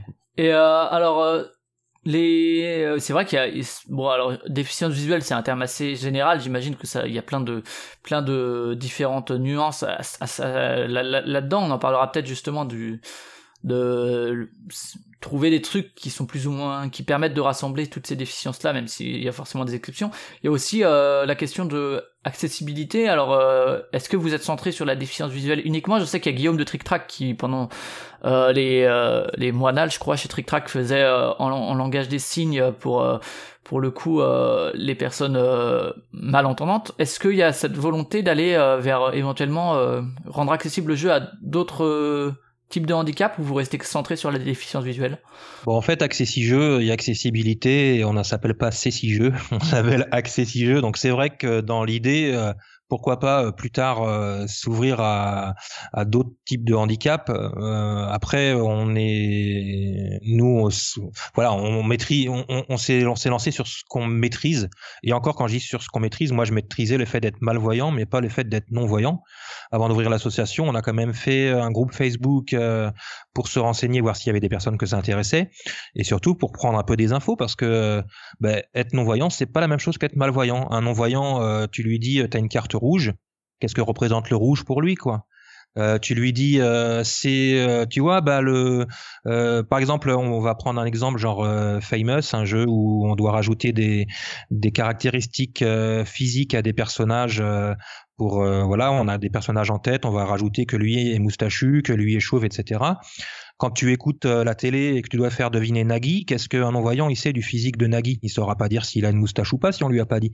Donc des tas de petits détails comme ça auxquels on a dû euh, penser euh, pour se rendre compte, bah, des, voilà, que comme tu le disais, malvoyant, non-voyant, euh, c'est pas la même chose. Il y a même plein parmi de les pathologies. non-voyants, il y a plein de. C'est ça, il y a plein de différences, ouais. pathologies différentes, il y a des troubles associés, il y a ceux qui voient bien en face et qui voient rien sur les côtés, ceux qui voient sur les côtés et qui voient rien en face, ceux qui voient flou, ceux qui voient rien du tout, ceux qui sont aveugles de naissance, ceux qui sont aveugles sur le tard et qui ont déjà vu et qui ont déjà une représentation mentale de la 3D, de l'espace, etc. Là, là, on peut on peut parler peut-être d'un jeu qui vient de sortir pour le coup chez Repoprod, c'est When I Dream, euh, où euh, il y, a, y a de la description alors que les gens ont les yeux fermés, euh, mais qui fait appel à tout un, disons un vécu visuel en fait, et euh, que les, les non-voyants de naissance ne vont pas avoir quoi, et que si on leur dit euh, le soleil, ils vont avoir des représentations qui sont pas du tout les mêmes que les, les voyants ou les non-voyants quoi. Ouais, tu te rappelles, Justin, c'est celui qu'on on avait vu, euh, Nico de Repoprod, il nous l'avait présenté euh, à, quand on était au festival à Mons. Et C'est un jeu qui peut faire penser un peu à Dixit, mais où il y a la spécificité de on est un rêveur et donc la personne va nous décrire Et forcément, tout de suite, dès qu'il nous a parlé jeu à l'aveugle, on s'y intéressait. Et il me semble que, voilà, en effet, il y avait un moment on a tiqué en disant, ah oui, mais un non-voyant, ça, il pourra pas faire. Enfin, voilà, il y a, y, a, y a pas mal de jeux qui sont sur le postulat de, euh, on peut fermer les yeux et on joue. Et en fait, euh, ce qui est compliqué, c'est que, bah, rendre un jeu tactile ou euh, dire on joue à l'aveugle, c'est pas non plus suffisant pour faire qu'un jeu soit jouable par des non-voyants. Il y a aussi la manière d'y jouer, en fait, et comme tu disais, le vécu qui fait qu'un jeu va être jouable ou pas, en fait. Et alors, un une des déficiences qui est, je pense, le plus prise en compte dans le jeu de société, c'est le, daltonisme. Euh, où souvent euh, les, gens disent ah oui il est adapté aux daltoniens etc alors que j'imagine que les déficiences je sais pas au, au niveau des chiffres j'ai aucune idée mais je pense que les daltoniens sont peut-être moins nombreux que ceux qui souffrent de déficiences visuelles autres euh, est-ce que c'est un truc que vous aussi vous, essayez de mettre en place à, ce niveau-là ou bien euh, vous estimez justement que le milieu professionnel du jeu en tout cas certains, pas tous, hein, mais euh, essaye, essaye de le prendre en compte plus que. Les, les daltoniens, ils sont pas considérés comme des malvoyants profonds, ils sont pas dans les 1,8 millions dont je parlais tout à l'heure. Euh, on a un daltonien euh, à, à l'assaut, c'est Benoît, euh, qui est d'ailleurs. Sachant que le daltonisme a aussi lui, plein, plein d'échelles différentes, hein, là aussi. Ouais, hein, ouais, mais- bien sûr. Alors nous, on a Benoît Tonnelier, qui est un des, un des organisateurs de Paris et Ludique, qui fait aussi partie de nos animateurs et qui est un peu notre étalon en termes de daltonisme. Il nous dit, ah bah ça je vois, ça je vois pas. C'est vrai que nous, on n'a pas des adaptations spécifiques au daltonisme. Par contre, comme on fait des, euh, des adaptations qui sont tactiles, bah, même Benoît, quand il a un doute sur les couleurs, euh, comme on met un pictogramme par couleur, euh, quand il a un doute, il touche et puis du coup, euh, ça l'aide au niveau des couleurs. Donc, bah, c'est vrai que le rendre, les, le rendre les choses tactiles, ça, ça résout tous ces problèmes de couleurs et de et de même même moi, Même de qui- forme, qui, en fait, qui, du ouais, coup voyais encore suffisamment sur mes cartes et mettais des gros coups de marqueur. Maintenant, je joue sans regarder mes cartes en fait. Je, les, je joue juste en les touchant. Et euh, alors c'est une structure qui demande quand même euh, de l'investissement euh, temporel, euh, financier sans doute également euh, pour la production de, de stickers, etc. Euh, Est-ce qu'il y a des membres permanents qui arrivent à se salarier à ce niveau-là? Alors tu parlais de bénévoles également. Ça se passe comment à ce niveau-là? Euh, on est tous bénévoles euh, pour le moment. On aimerait bien euh, avoir euh, les sous pour embaucher quelqu'un bientôt parce que bon moi mon statut est un peu particulier parce que comme je suis personne handicapée, je touche une pension et ce qui me permet de me consacrer à plein temps à l'association et de pas avoir de salaire. Euh, moi j'ai ma raison de me lever le matin et je suis très contente de, de voir comment se développe cette association. Après je dis pas que le jour où euh, tous les où il y aura 10 salariés à Accessi Jeux et qui gagneront trois fois mon salaire, euh, j'envisagerais peut-être euh, de- d'en avoir un, mais pour le moment, si l'association euh, arrive à dégager des fonds pour avoir un salarié, je préfère largement que ce soit pour salarier quelqu'un qui euh, qui va euh, qui va m'épauler euh, à plein temps sur l'assaut. Après, on a deux jeunes en service civique euh, qui qui bossent, euh, bah, qui sont renouvelés tous les six mois. C'est le service civique, c'est un peu comme un stage euh, un stage de six mois euh, payé par l'État, mais euh, C'est un engagement associatif pour les jeunes. Ouais, dans, dans, dans, plein de situations différentes, que ce soit de la réinsertion, euh, euh, de l'expérience, tout simplement, Voilà, etc. Donc c'est pour nous de la de la main d'œuvre et des et de la des, des, des, des- bonnes volontés euh, super précieuses parce que donc du coup ils sont avec moi à plein temps euh, et puis bah sinon après on, on a une, une petite ar- armée de bénévoles mais enfin je dis armée on est toujours euh, preneur euh, de personnes qui ont envie de s'engager on est on a une on a 10 à 15 bénévoles euh, au total qui, qui tournent entre les adaptations des jeux et, et les animations, les permanences à la ludothèque, etc. Et donc voilà, des gens qui euh, bah, donnent du temps euh, sur leur temps libre pour venir euh, bah, animer, venir aux, différents festivals en province qui m'accompagnent, ou des fois quand j'y peux pas y aller, on arrive parfois même à être à deux ou à même à ça nous est déjà arrivé d'être à trois événements le même week-end. voilà, on se répartit entre bénévoles. Et alors, Accessijeux, aujourd'hui, donc il y a l'association, l'organisation d'événements, on en parlera après spécifiquement des actions que vous entreprenez. Il y a la ludothèque, qui s'appelle aussi Accessijeux, du coup. Oui, en fait, euh, y a, sur le fronton, il y a marqué ludothèque parce que c'est nous ce qui nous semblait le plus clair pour les gens. Si on avait marqué accessi jeux, ils auraient peut-être cru qu'on était une boutique de jeux parce qu'on a, une belle petite vitrine euh, qui donne sur le trottoir. On a des boutiques, on a des, des, des, jeux en, vitrine, donc euh, on a marqué en gros ludothèque. Après, accessi jeux, c'est l'association qui gère la ludothèque. On est totalement indépendant de la mairie. On est une ludothèque associative, donc on l'explique aux gens quand ils viennent.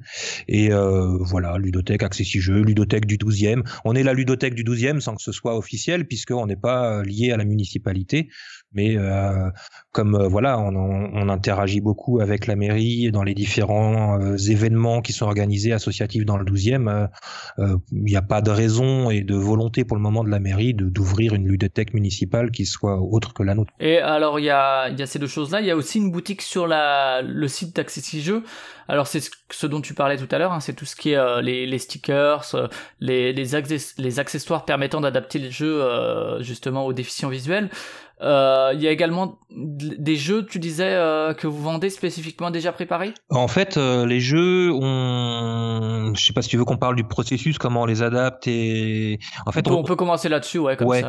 Alors en fait, nous, bah, on, comme disait Jocelyn, on regarde, on regarde du tri- Trick Track, Ludovox, etc. Parce que c'est quand même la même façon super sympa de découvrir les jeux. On les découvre aussi en festival.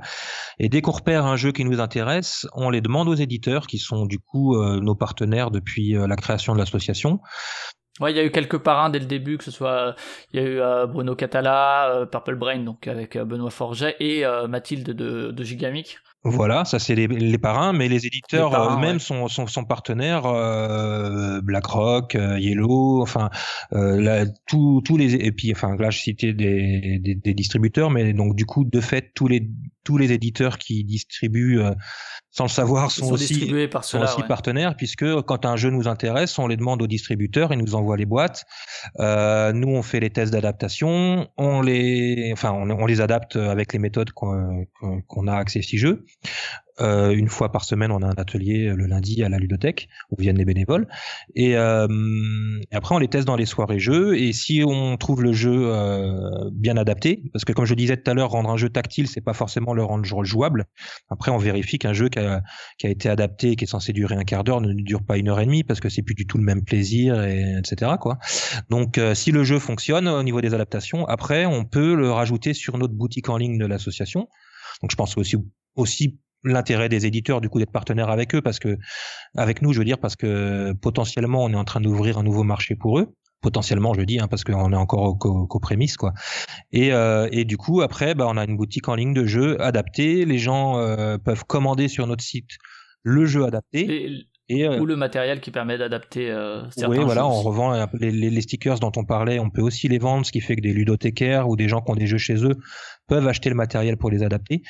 Et, euh, et du coup, bah, ils commandent le jeu, ils le reçoivent chez eux, euh, tout adapté. Voilà, ils ont rien besoin, rien besoin de faire. Ils reçoivent la règle du jeu sur un CD audio qui a été enregistré par les bénévoles bah, pour, que, pour que les non-voyants puissent écouter la règle au lieu d'avoir à la lire. Et, euh, et voilà, ça se passe bien pour ça. Euh, Comme ça, l'activité boutique est pas forcément super lucrative pour nous, mais c'est pas le but. Le but est que et qu'il y ait des jeux euh, adaptés euh, partout en France, euh, dans, que les déficients visuels puissent avoir accès dans leur vie privée en pouvant acheter des jeux comme tout le monde, et aussi que quand ils vont dans les lieux publics, les festivals, les ludothèques, les médiathèques, ils puissent euh, avoir accès aux jeux comme tout le monde. Donc on est très content quand on a des ludothèques qui nous commandent euh, des jeux. Quoi. Ce qu'on peut rajouter là-dessus également, c'est que l'intérêt de la chose aussi, c'est qu'ils puissent euh, avoir des jeux adaptés sans que ça leur coûte un bras. Parce qu'en fait, mine de rien, on s'est renseigné, mais dans les jeux qui existent déjà adaptés, soit directement par les maisons d'édition ou quoi, les prix, ils triplent, voire plus. Et nous, en fait, on a des prix qui se rapprochent euh, véritablement des prix, euh, des prix boutiques. Voilà. Et alors là, je vois par exemple, euh, donc ça, ça c'est une des, un des revenus potentiels de, du, de l'association, sachant que euh, donc c'est des jeux que vous recevez et je pense que à partir d'un certain moment vous les achetez aussi. Euh, donc euh, il y a une différence de prix qui est de la différence de, de matériel, j'imagine à, à rajouter. Euh, au niveau des, des autres ressources financières de l'association, du coup, il y a quoi, Xavier? Oui, alors Il y a les, il y a les, a- les En adhésions. alors juste en effet, ouais, la boutique c'est vraiment on gagne pas d'argent, très peu d'argent dessus parce que Ouais, en ouais. effet on achète les jeux aux éditeurs dès qu'ils nous sont commandés, on vend pas les, les, les boîtes qu'ils nous offrent, on les achète, Voilà, on met les ça. adaptations et en fait le coût des adaptations mange toute la marge qu'on pourrait avoir entre le, prix où on les achète et le prix où on les revend. Euh, oui, non, en fait là où l'association euh, gagne un peu sa, vie, c'est sur les adhésions, sur les dons et euh, aussi beaucoup sur les animations. On a, on fait des animations. euh, alors dans les festivals, on prend pas de marge déjà. Si ils font l'effort de nous faire venir, de nous défrayer, on se déplace dans les festivals. Donc là, on gagne pas no- notre croûte sur les festivals. Par contre, les animations euh, purement animations en, en dans les écoles, dans euh, des, des associations pour déficients visuels, euh, dans des entreprises pour faire du team building, des choses comme ça, on commence à mettre ça en place. Et là, c'est là où on gagne euh, vraiment de, de l'argent pour Faire faire, tourner, euh, ouais. continuer à développer tous les projets de la D'accord, justement, Justin, parlons peut-être un peu des, euh, des actions mises en place par, euh, par l'association. Alors, vous avez parlé effectivement de présence sur les festivals, il y a des soirées jeux. Est-ce que tu peux nous faire un peu le, le tour de ce que vous, vous proposez? Alors déjà les euh, oui alors euh, les soirées jeux on a une euh, soirée jeux ouverte à tous adhérents ou non euh, tous les premiers jeudis du mois Euh, on le fait pas à la ludothèque on le fait à la maison des associations on les autres jeudis c'est des soirées jeux pour adhérents euh, dans la ludothèque Sachant que, donc, je le, je le redis, hein, mais on peut être adhérent sans être déficient. hein. ah oui, oui. Voilà, donc c'est... Euh, bah oui, parce qu'en fait, si tu veux, on est avant tout la ludothèque du 12e arrondissement. Et on a la particularité d'avoir un stock de jeux adapté. Non, en fait, il, dit n'importe quoi. En fait, euh, euh, à l'entrée de la ludothèque, il y a un panneau, il y a marqué ZU, et si on voit pas à deux mètres, euh, on peut rentrer. Si on voit ZU, on n'a pas le droit de rentrer. en fait. ZU étant les, les lettres les plus il y a simples à lire, une hein, sélection à l'entrée. D'accord. Ouais. Euh, Qu'est-ce qu'on fait d'autre plus sérieusement? Ah ben du coup oui voilà présence sur les, les- euh, des, des festivals. Euh, on a fait Paris ludique par exemple. euh, on est allé à Octogone.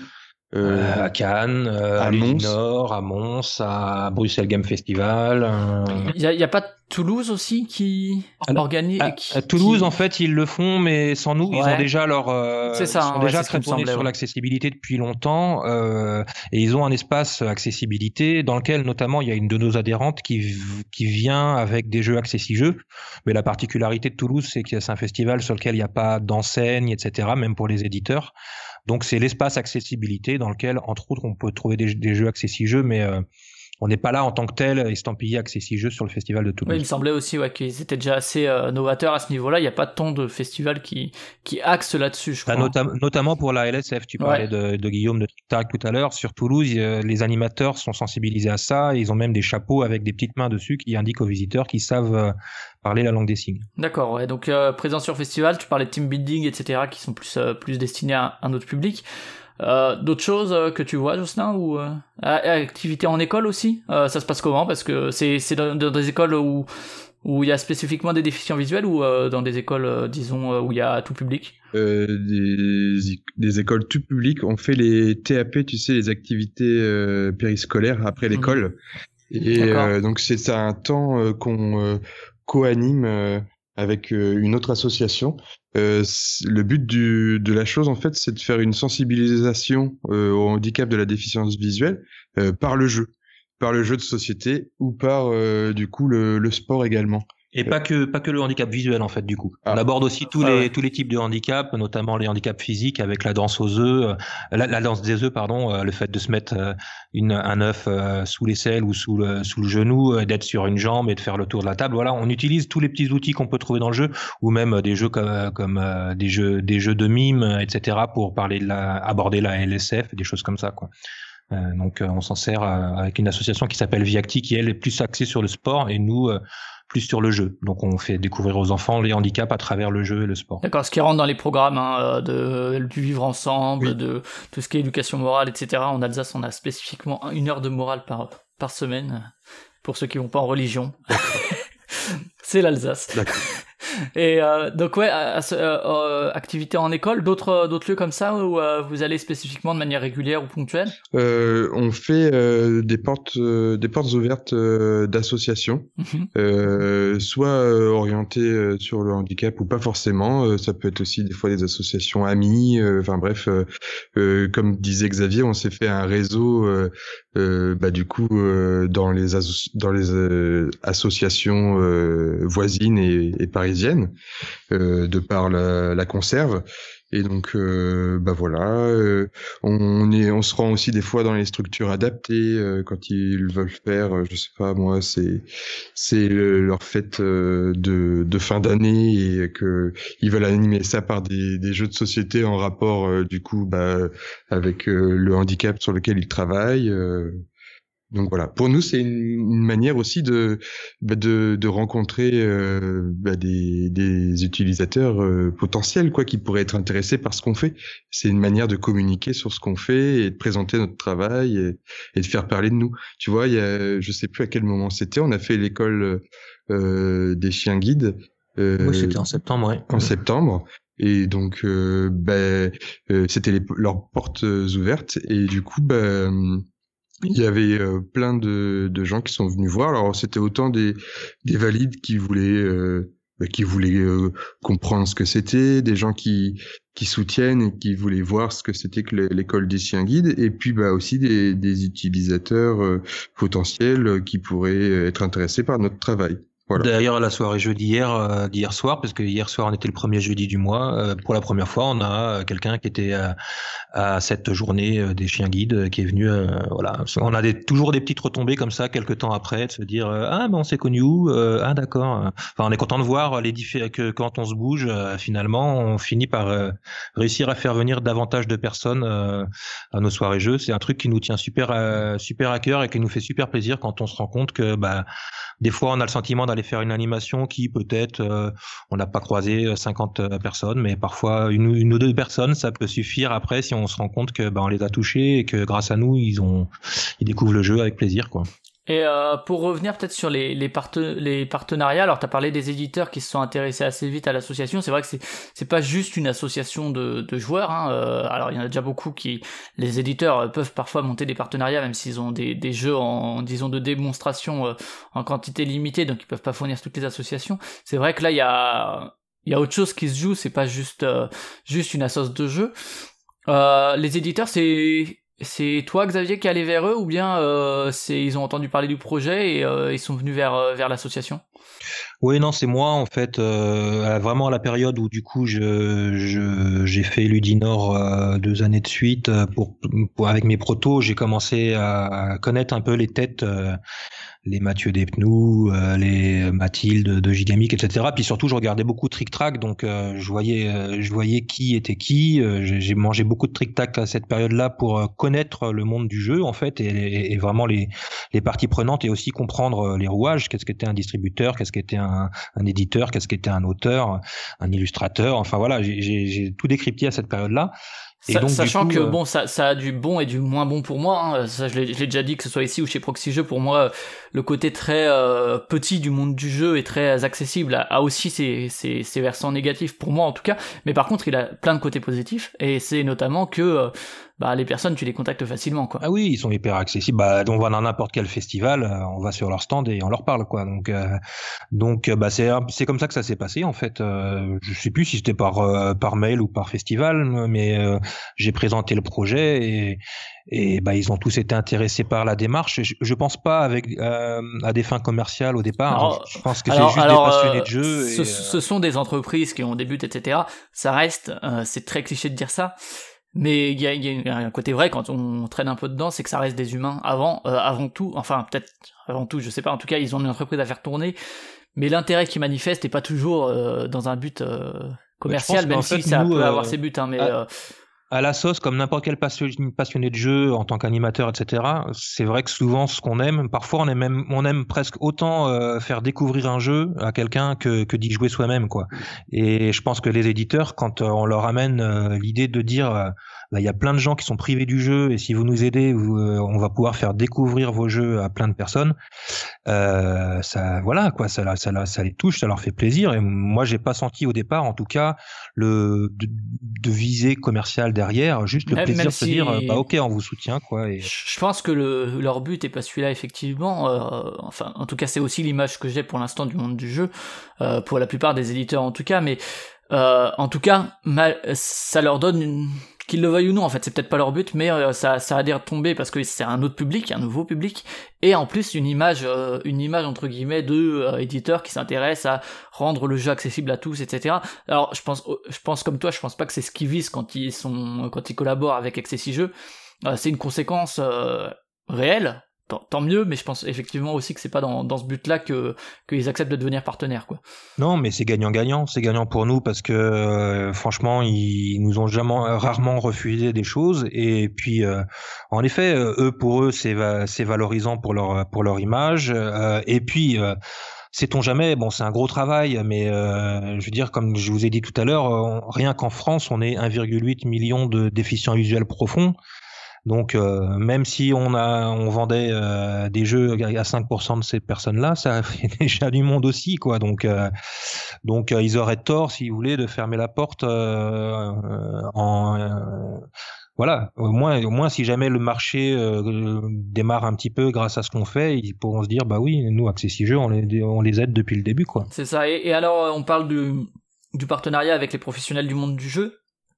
Ça peut aussi être, euh, il y, y a des partenariats par exemple, euh, du fait que ce soit une association qui vise euh, un certain type de handicap avec d'autres entités, que ce soit la région, l'État, la ville, je sais pas. Ah oui, euh, bien sûr. En fait, on a des subventions. pour le moment, on vit beaucoup des subventions. On a donc différentes associations de déficients visuels qui nous ont aidés. Notamment, on va citer l'UNADEV qui nous a donné une belle subvention pour nous permettre d'ouvrir la ludothèque pour les, le mobilier et le fonds de jeu. On a bon, on a eu la députée du 12e qui nous avait donné des sous, mais maintenant la réserve parlementaire n'existe plus, donc euh, bon, ça n'arrivera plus par ce biais-là. Euh, on a de nombreuses fondations qui nous ont aidés. Euh, la fondation Optique 2000 qui euh, nous a donné des sous et qui d'ailleurs souhaite continuer à nous aider peut-être avec le par le par son par ses boutiques à travers la France, euh, peut-être euh, distribuer des jeux accessibles jeux euh, en boutique Optique 2000. Euh, et on a différentes D'accord, ouais. Donc là, là, on parle, enfin, on en reparlera après, mais tu parlais effectivement d'un nouveau public potentiel pour le jeu euh, et ça va Mhm. clairement dans ce sens-là. Et puis bah, les fondations, la Fondation de France, la Fondation Konica Minolta. Euh, oh là là, j'ai peur de. oh là là, si je commence à les citer tous, je vais en oublier, ça va faire un drame. Non, ils vont peut-être pas écouter le podcast. Euh, enfin voilà, on est on est très aidés et euh, franchement, bah ça fait plaisir. On sent que c'est un projet qui qui le vent s'ouvre dans les voiles, quoi. C'est pas. Et que pour une association de jeux entre guillemets euh, classique, euh, il y aurait peut-être pas eu toutes ces, tous ces contacts possibles, quoi. Ah ben c'est sûr, c'est sûr que ce qui, en fait, le, le, le postulat sur lequel on est financé, c'est euh, l'accessibilité, au loisir pour les personnes handicapées. Euh, ça, c'est euh, c'est ce que soutiennent beaucoup de fondations et c'est il y a beaucoup d'appels à projets sur cette thématique-là. Et donc, bah ouais, on aurait tort de nous en, de s'en priver, quoi, parce que c'est ce qui nous permet, euh, euh, bah, les planches de stickers qu'on colle sur les, les sur les, les jeux, c'est super cher. Euh, bah, faire tourner une ludothèque aussi, c'est cher. Faut sortir, il y a le loyer, il y a, enfin, il y a, il y a, plein de choses, quoi. Voilà, donc on, on, a clairement besoin d'argent. Et puis, bah, plus on en aura, plus on ira vers des développements et des idées, voilà, sympas, quoi. L'application smartphone, ça, ça coûte 40, 40 000 euros entre le développement et la promo, quoi. Donc euh, voilà, faut les trouver, quoi. Mm. Euh, Jocelyn, pour revenir sur la communication, alors il y a la communication encore une fois dans le milieu ludique dont on a déjà dont on a déjà parlé. Alors euh, ça s'est passé comment Il y a eu la Trick Track TV, il y a Ludovox qu'on a parlé, il y a tous les petits les médias de ce petit milieu encore quand même, même si grandi qui en ont parlé. Comment est-ce qu'on communique euh, dans ce milieu ludique particulièrement? Et euh, ok, en fait, soit on va vers eux, soit c'est eux qui, qui viennent vers nous. Euh, Toi, depuis que tu es là, tu as, constaté une inversion comme ça où les gens viennent plus vers vous que, euh, que au début? Alors, soit ils viennent plus vers nous, soit quand on va vers eux, ils ont déjà entendu parler de nous. Et ah ça fait, bah, ça fait déjà un, premier pas de, de, réaliser. Et puis ça fait plaisir aussi parce que, comme disait Xavier, de voir un peu les retombées qu'on peut avoir. Et dans dans ce monde-là, le monde des jeux de société, euh, voilà, maintenant on, est connu. Et, euh, et puis bah c'est super. Euh, Qu'est-ce que je voulais dire? Hier On, on a on a eu euh, deux, enfin un journaliste qui est qui est venu nous voir lors de la soirée jeu. Euh, C'était de Plateau Magazine. Plateau Magazine le, le magazine de jeux de société. mensuel, ouais, Voilà.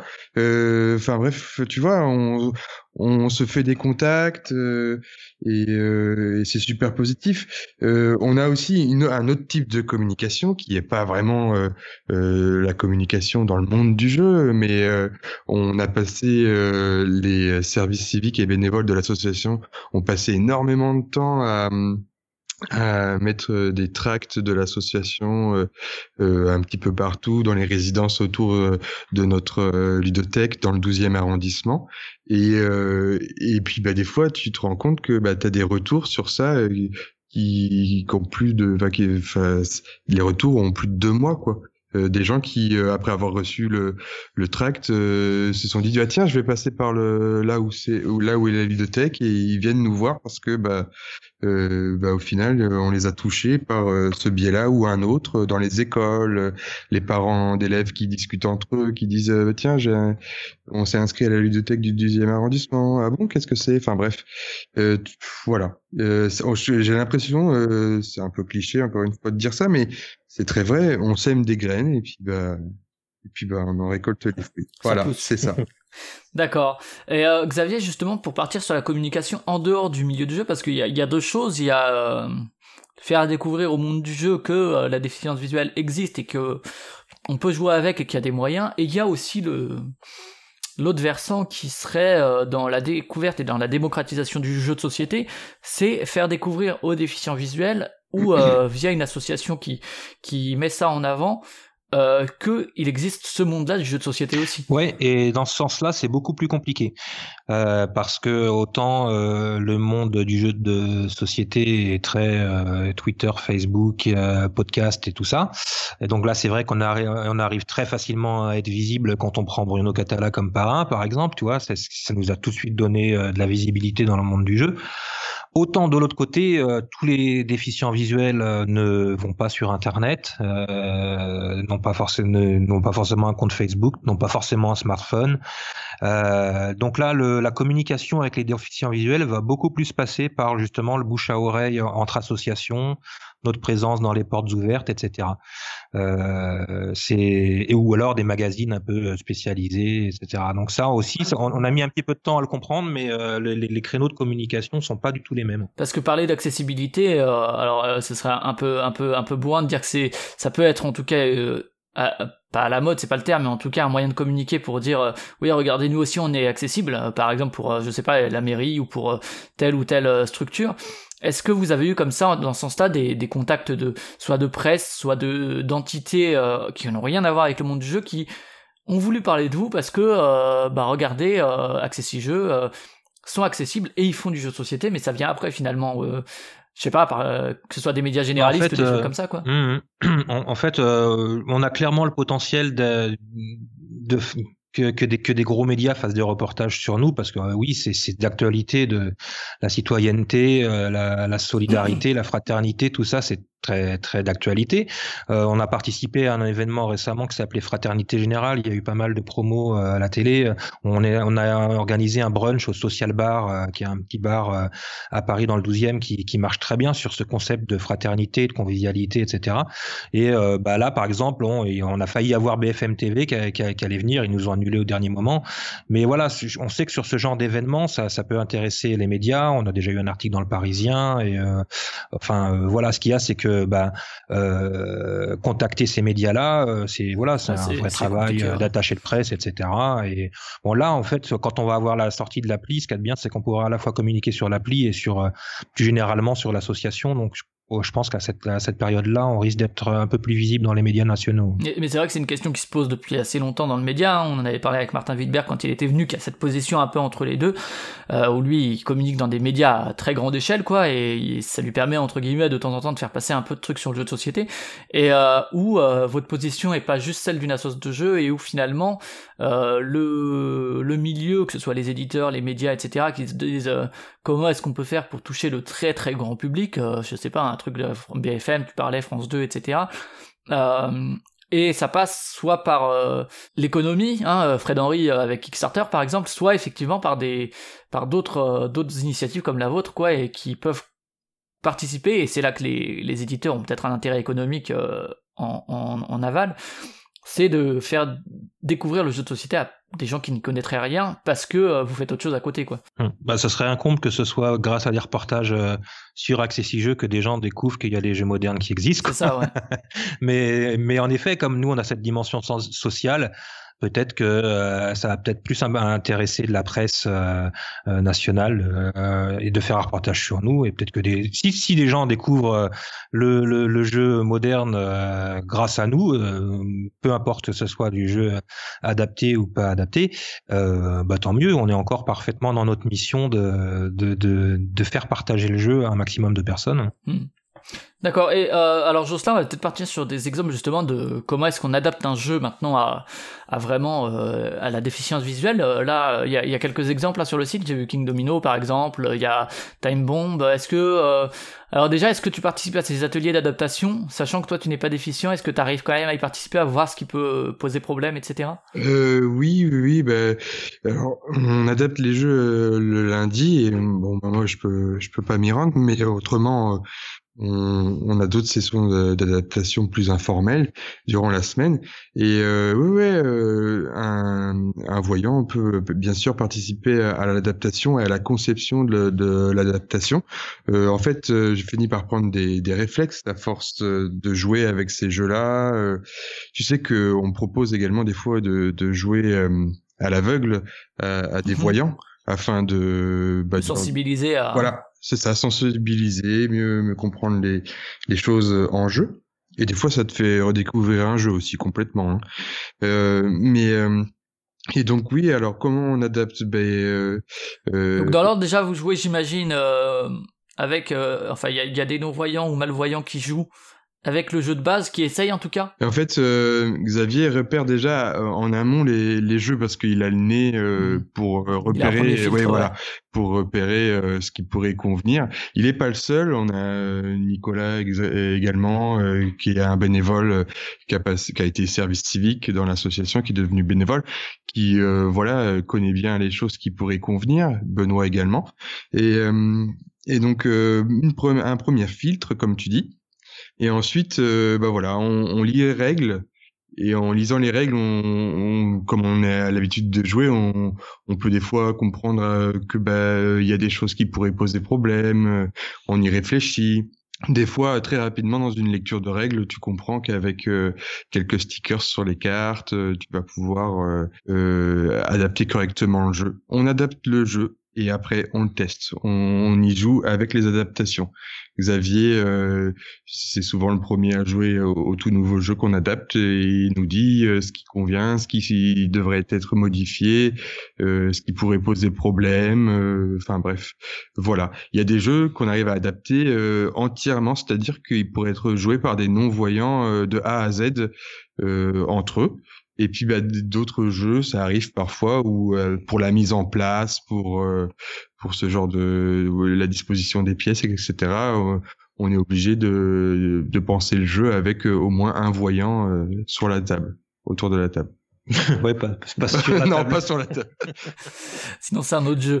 Euh, Est-ce que, euh, justement, Xavier, tu as, quelques exemples comme ça de, de jeux que vous avez adaptés et de comment est-ce que vous avez réussi à adapter? Alors, il y, a- la question des stickers hein, qui revient, euh, qui doit revenir pas mal de fois.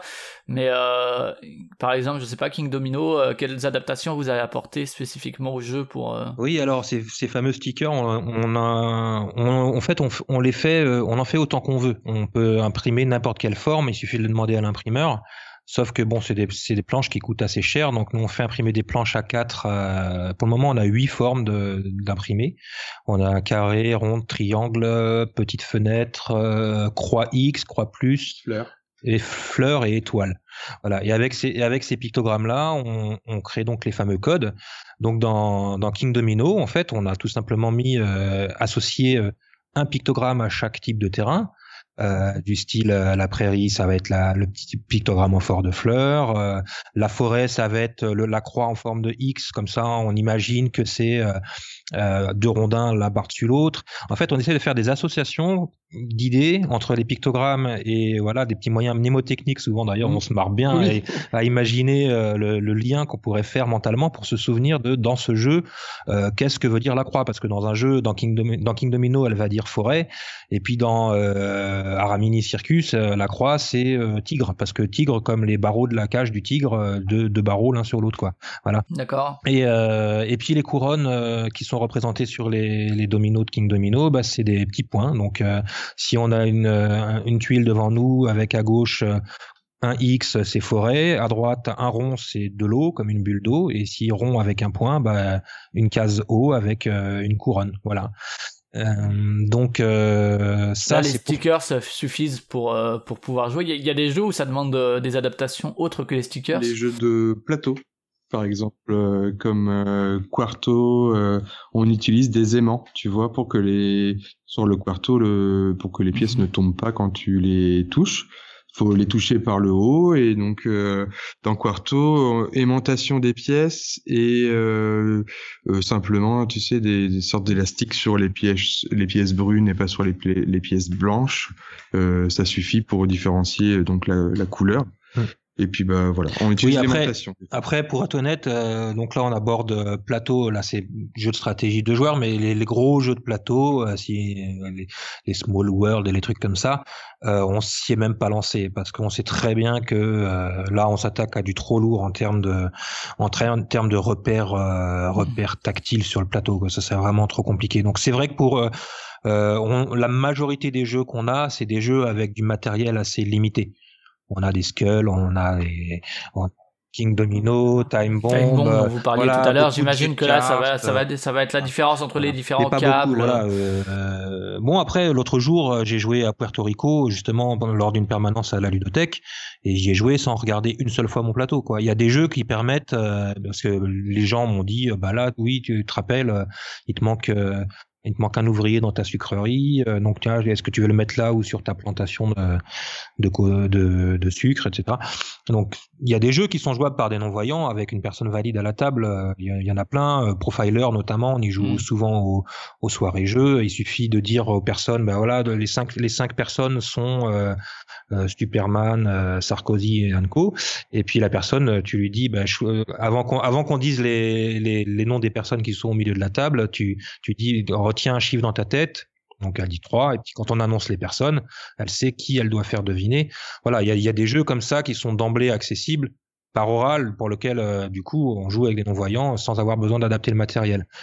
Mais sinon, euh, l'essentiel des jeux Voilà, qu'on adapte, terraforming Mars, etc. C'est un peu, un peu lourd quoi un- pour l'instant. Voilà, ouais, pour- c'est- là, tous ces genres de jeux, c'est un peu compliqué. Peut-être euh, que l'appli justement permettra euh, de. ah bah de- là clairement en fait dans les, parmi les jeux euh, par exemple qu'on a en ce moment on est en train de taper du des contenus de cartes dans l'application là par exemple on a la semaine dernière on a ren- rentré toutes les cartes euh, les cartes noires euh, maléfiques de Chevalier de la Table Ronde c'est un ancien jeu mais c'est un bon jeu coop et euh, Et là, pour le coup, autant le système de stickers euh, va très bien fonctionner sur toutes les cartes blanches euh, pour euh, remplir les quêtes, autant les cartes noires qui te permettent de, choisir entre la carte noire et une autre manière de faire avancer le mal sur le plateau, ben, un non-voyant pourrait pas, pourrait pas jouer à ce jeu-là. Donc là, grâce à l'appli, il pourra écouter le contenu de la carte.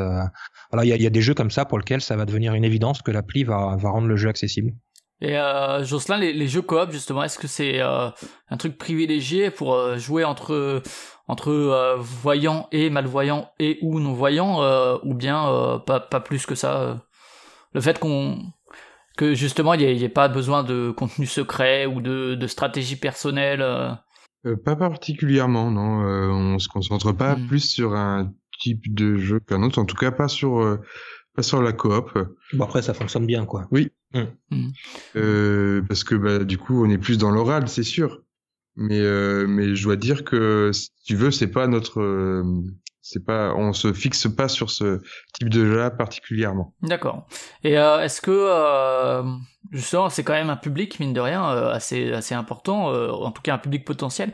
Est-ce que Xavier, t'as l'impression depuis quelques années que que les éditeurs essayent de de travailler dans le sens euh, alors j'ai parlé tout à l'heure du daltonisme mais euh, là-dessus euh, il y a un discours en tout cas clair des éditeurs quand ils font un effort. Est-ce que tu as l'impression qu'ils essayent de d'aller dans ce sens-là ou bien que ça reste tellement du, pour eux en tout cas un marché tellement petit et tellement spécifique que ça leur demanderait trop de trop de travail d'adaptation etc je pense que ça dépend complètement du type de jeu. Euh, ça va être difficile de demander euh, sur un Seven Wonders où, tu as des super beaux graphismes de mettre un QR code au dos de la, carte. Si tu veux, ça ferait. Je, crois que les, éditeurs là seraient pas prêts à ça.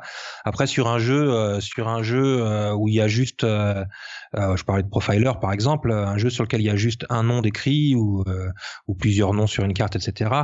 Là, il n'y a pas un enjeu graphique très très très élevé et, et mettre un petit QR code au dos euh, pour rendre le jeu accessible, je pense que et d'ailleurs ils nous l'ont déjà dit, il y a des certains éditeurs qui ont dit bah pourquoi pas euh, sur un jeu et tester quand l'appli sera faite, pourquoi pas, on serait prêt éventuellement à essayer à mettre euh, un QR code au dos des cartes, etc. directement dans l'édition.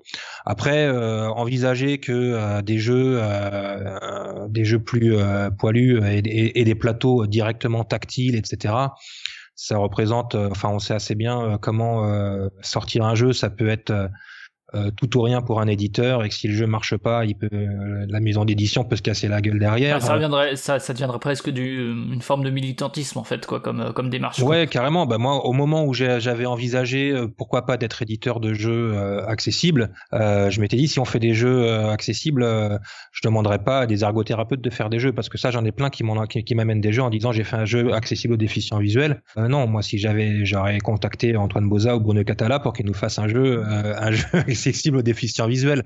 Je pense que c'est trop, ça représente trop de coûts pour le moment euh, par rapport au public potentiel pour que les éditeurs euh, euh, fassent cet effort-là. Après, si nous on leur amène dans quelques années des chiffres de vente de jeux ou de, de fréquentation de la ludothèque euh, euh et des autres ludothèques de France euh, qui, qui, qui, qui montreraient qu'il y a un vrai public déficient visuel qui joue, à ce moment-là, peut-être qu'ils feront des efforts sur certains jeux, quoi. Mais à mon avis, ça, faut encore un peu du temps. En fait, c'est pas, le futur très proche, quoi. Ouais. Non, et on, enfin, ça, en fait, on est au démarrage de tout ça. C'est-à-dire que euh, fallait bien démarrer un jour, quoi. Et, euh, et, et, en fait, pourquoi il n'y a pas forcément beaucoup de public pour le moment, c'est parce que tout simplement, euh, les, les déficients visuels ne savaient pas qu'ils pouvaient jouer aux jeux de société.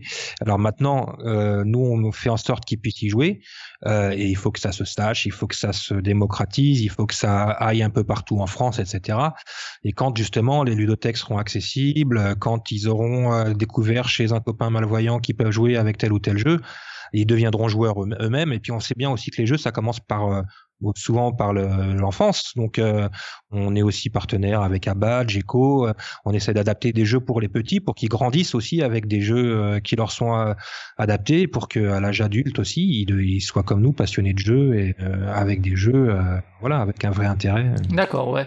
Et peut-être euh, avant de, de, de finir, euh, est-ce que euh, par rapport aux autres médias, euh, je sais que j'ai lu sur Gamecult, alors c'était dans, dans la, la version premium, euh, malheureusement parce que c'est un, un sujet assez, euh, enfin qui est qui est connexe à ce, qu'on, ce dont on parle, sachant que si vous suivez Gamecult sur Twitter ou quoi, ils donnent souvent des codes premium pour pour lire les articles. Il y a eu deux deux dossiers sur sur la place du jeu vidéo, du handicap dans le jeu vidéo. Alors handicaps divers et variés et des solutions qu'on pouvait trouver pour jouer à des jeux vidéo, même du FPS bien précis, euh, euh, avec euh, avec des outils adaptés, que ce soit du bricolage ou ou de la technologie. Est-ce que t'as l'impression dans le jeu de société que justement, pour l'instant, il y a des choses qui sont impossibles à résoudre et que finalement, on arrivera à outrepasser ça et que tout problème peut trouver sa solution? Euh, là, en l'état actuel des choses, moi j'ai du mal à croire qu'on pourra rendre tous les tous les jeux de société accessibles euh, parce que bah non, il y, a- vraiment des choses qui sont des freins quoi.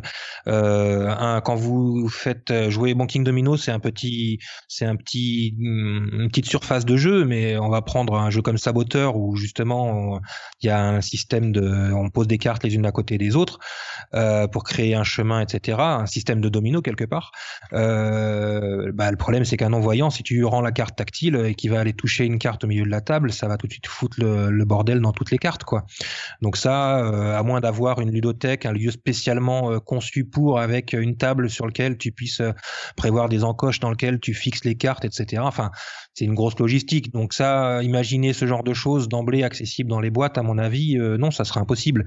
Mais bon, euh, vu les 1000 jeux qui sortent chaque année, euh, on peut faire une croix sur certains en se disant que bon, bah ceux-là, de toute façon, euh, il ne m'est pas accessible comme le ping-pong ne m'est pas accessible. Mais bon, il y a suffisamment d'autres jeux qui me permettent de m'éclater euh, pour euh, ne pas me- m'apitoyer sur mon sort en disant euh, pourquoi je peux pas jouer à Small World, quoi. Bon, même si c'est vrai que j'adorerais y jouer, mais j'y ai jamais joué. Mais parce que parce que voilà, c'était comme ça, puis c'est tout.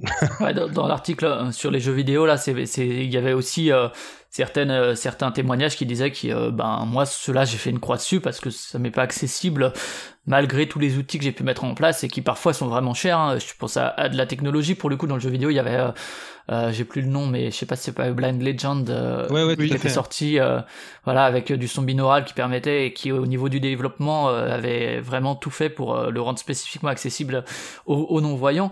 Euh, c'est vrai qu'il y, a- il y a de la technologie qui est peut-être pas en compte dans le jeu de, de société qui, qui apporte des solutions.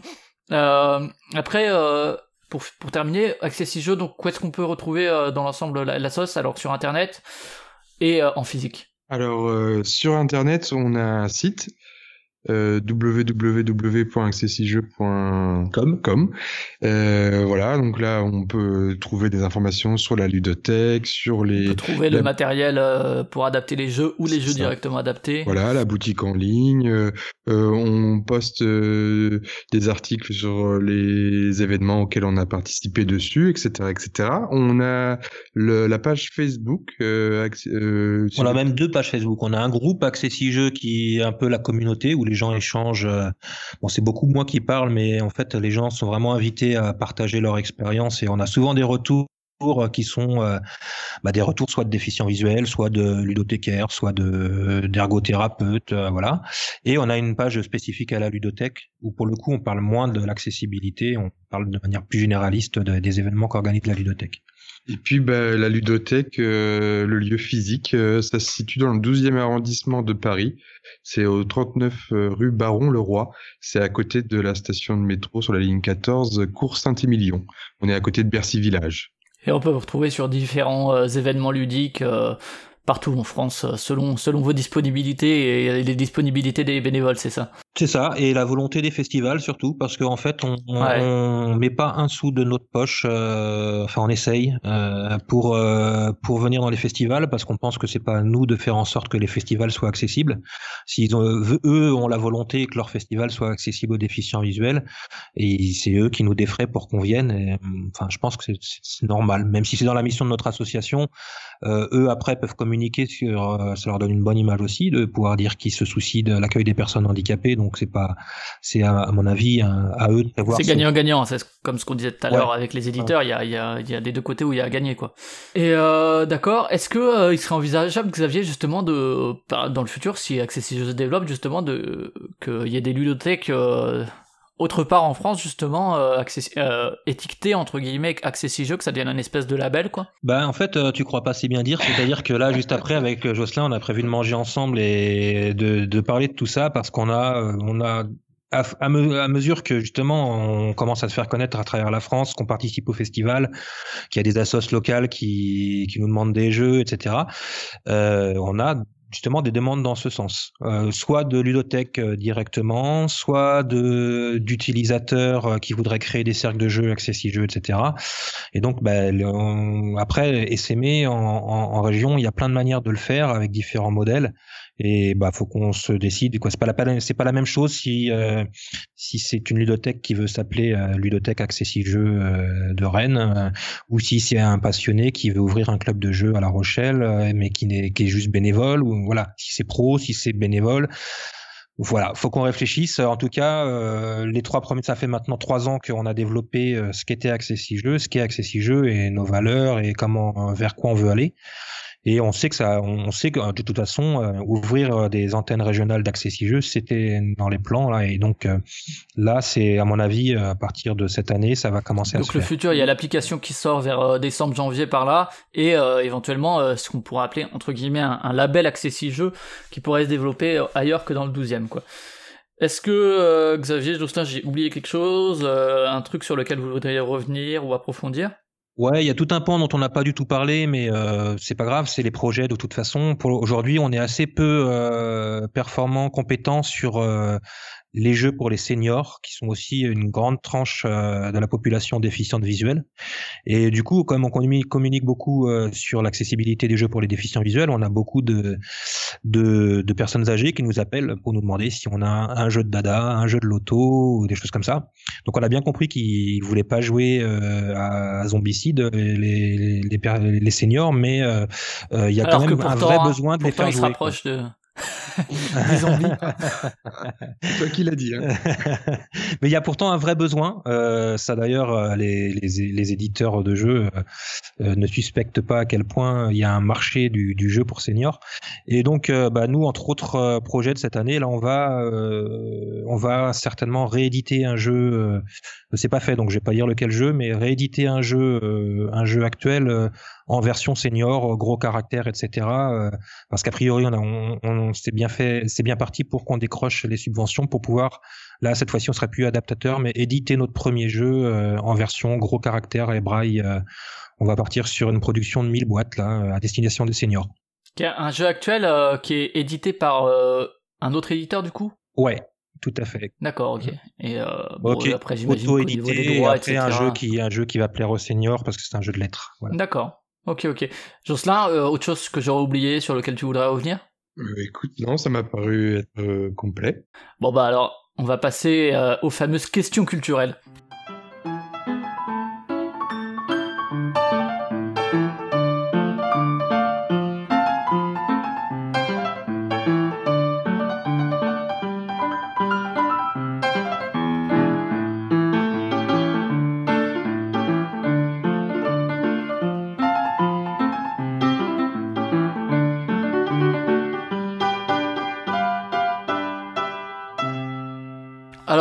Jocelyn, en termes de musique, euh, qu'est-ce que t'écoutes à part écouter Xavier? Euh, en ce moment, je suis, euh, j'écoute, je suis à fond sur le, de, le rap. J'écoute euh, du du IAM, MC Solar et Kerry James. Le rap de vieux presque, hein, tout ça. Euh, ouais, ouais, ouais, c'est vrai. Et si ça. tu parles de ça à tes élèves, on te dira mais il est où Jules, il est où SCH Euh, bah, des fois, des fois, on en parle et euh, Ils sont étonnés Bon, de savoir arrive. parfois que euh, les maîtres aussi ils écoutent du rap. oui, ah, mais c'est vrai que ah, sont complètement surpris hein, des fois. ouais. Mais euh, c'est vrai que les morceaux que je leur cite, euh, bah, ça leur évoque pas toujours grand chose, mais des fois ça arrive. Ouais, ouais. Et toi, Xavier, en termes de musique? Moi, j'écoute beaucoup de chansons françaises euh, actuelles, un peu pas forcément les trucs qui passent le plus à la radio, mais euh, Albin de la Simone, euh, Florent Marchais, euh, Agnès Bill, euh, des, artistes voilà de qui qui vont pas forcément parler à tout le monde, mais qui ont des j'aime bien le texte moi, donc euh, des gens qui ont euh, des Mhm. beaux textes. D'accord. En, en littérature ou BD, euh, Jocelyn? Euh, récemment, euh, euh, je me suis replongé dans mes BD de Guy Delisle. C'est euh, c'est un Québécois, je crois, euh, qui euh, du coup euh, suit sa femme euh, qui travaille dans l'humanitaire et qui va dans des pays, euh, euh, bah, qui est allé par exemple euh, en Birmanie. C'est lui qui avait fait s'enfuir. Bah, qui c'est son tout dernier. C'est ça, ouais, c'est ça. ouais, le- Ouais. Et, euh, et voilà, j'aime le dessin simple qu'il euh, fait, et puis bah, le, les propos, le- la fausse naïveté des fois que il peut mettre aussi dedans. Enfin voilà, D'accord. c'est mon. C'est ton truc en ce moment. Et toi, euh, Xavier, est-ce que euh, est-ce qu'il y a une littérature adaptée aux déficients visuels aussi, ouais? Euh, bah oui, il y a les livres audio, mais franchement, j'accroche pas. Je, Mhm. À chaque fois que je m'en mets un, je m'endors euh, dessus. Euh, et puis, bah du coup, euh, la dernière BD que j'ai lue, bah, c'est quand j'avais 15 ans. C'était Kena et le Scramustache, voilà. Et ouais, Donc, depuis, il y a, y rien qui y a est, eu, euh, qui est adapté. il y a eu des euh, trucs de fou au niveau des au niveau des dessins et tout ça, donc euh, je, je regrette encore aussi beaucoup de pas avoir accès à ce loisir-là.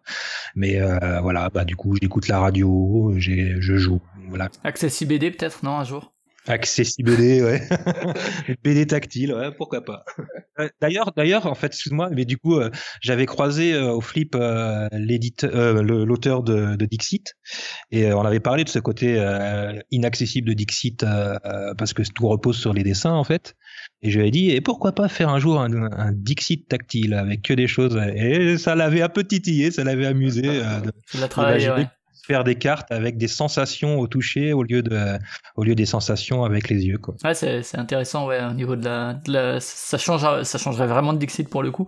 Euh, Est-ce que euh, au niveau cinéma et série, euh, du coup, euh, Xavier, euh, t'as- ça pareil, t'arrives quand Ah même oui, à non, non, suivre, si, ouais. non, au contraire, ça, je- j'en bouffe, j'en bouffe.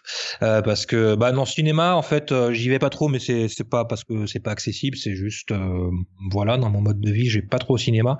Par contre, je regarde beaucoup, j'ai Netflix, j'ai Canal et tout, donc je, regarde beaucoup de films. Euh, ouais, maintenant j'ai Netflix vu que je me suis fait choper par Adopi, euh, je suis obligé. Et euh, oui, donc je regarde beaucoup de séries américaines. et à l'époque, bah derrière la, dernière série que j'ai vrai, enfin, je regarde beaucoup de séries, mais celle la dernière qui m'a fait bon effet et pour lequel je me suis fait choper par Adopi, c'était West, Westworld. Westworld, d'accord. Et depuis Adopi, il y en a une qui t'a Bah, depuis Adopi, euh, je regarde les séries Netflix, donc euh, j'ai regardé aussi des séries qui, ont, qui avaient été comptées, euh, comment euh, suggérées dans ton podcast et dans d'autres. J'ai regardé comment ça s'appelle sur le rap américain là, la Ah, naissance rap aux États-Unis. Ouais, ouais, ouais, j'ai plus le nom en tête, mais je The vois. Get Down. The Get Get Down, Down, ouais, ça c'était une belle belle série avec une bande une bande son de fou quoi euh, dans les années euh, dans les années euh, Michael 90, des, années- des 80, Jack- des 90, Jackson ouais. 5 dans le Bronx et Ah ouais, tout. d'accord, ouais. il y a du disco il y a du il y a du funk et tout et il y a du rap à, à fond quoi donc ça c'est super et puis euh, bon en ce moment en ce moment je regarde Orange is the New Black voilà Et en termes de films, il y en a quelques-uns comme ça qui t'ont marqué euh, récemment ou non d'ailleurs?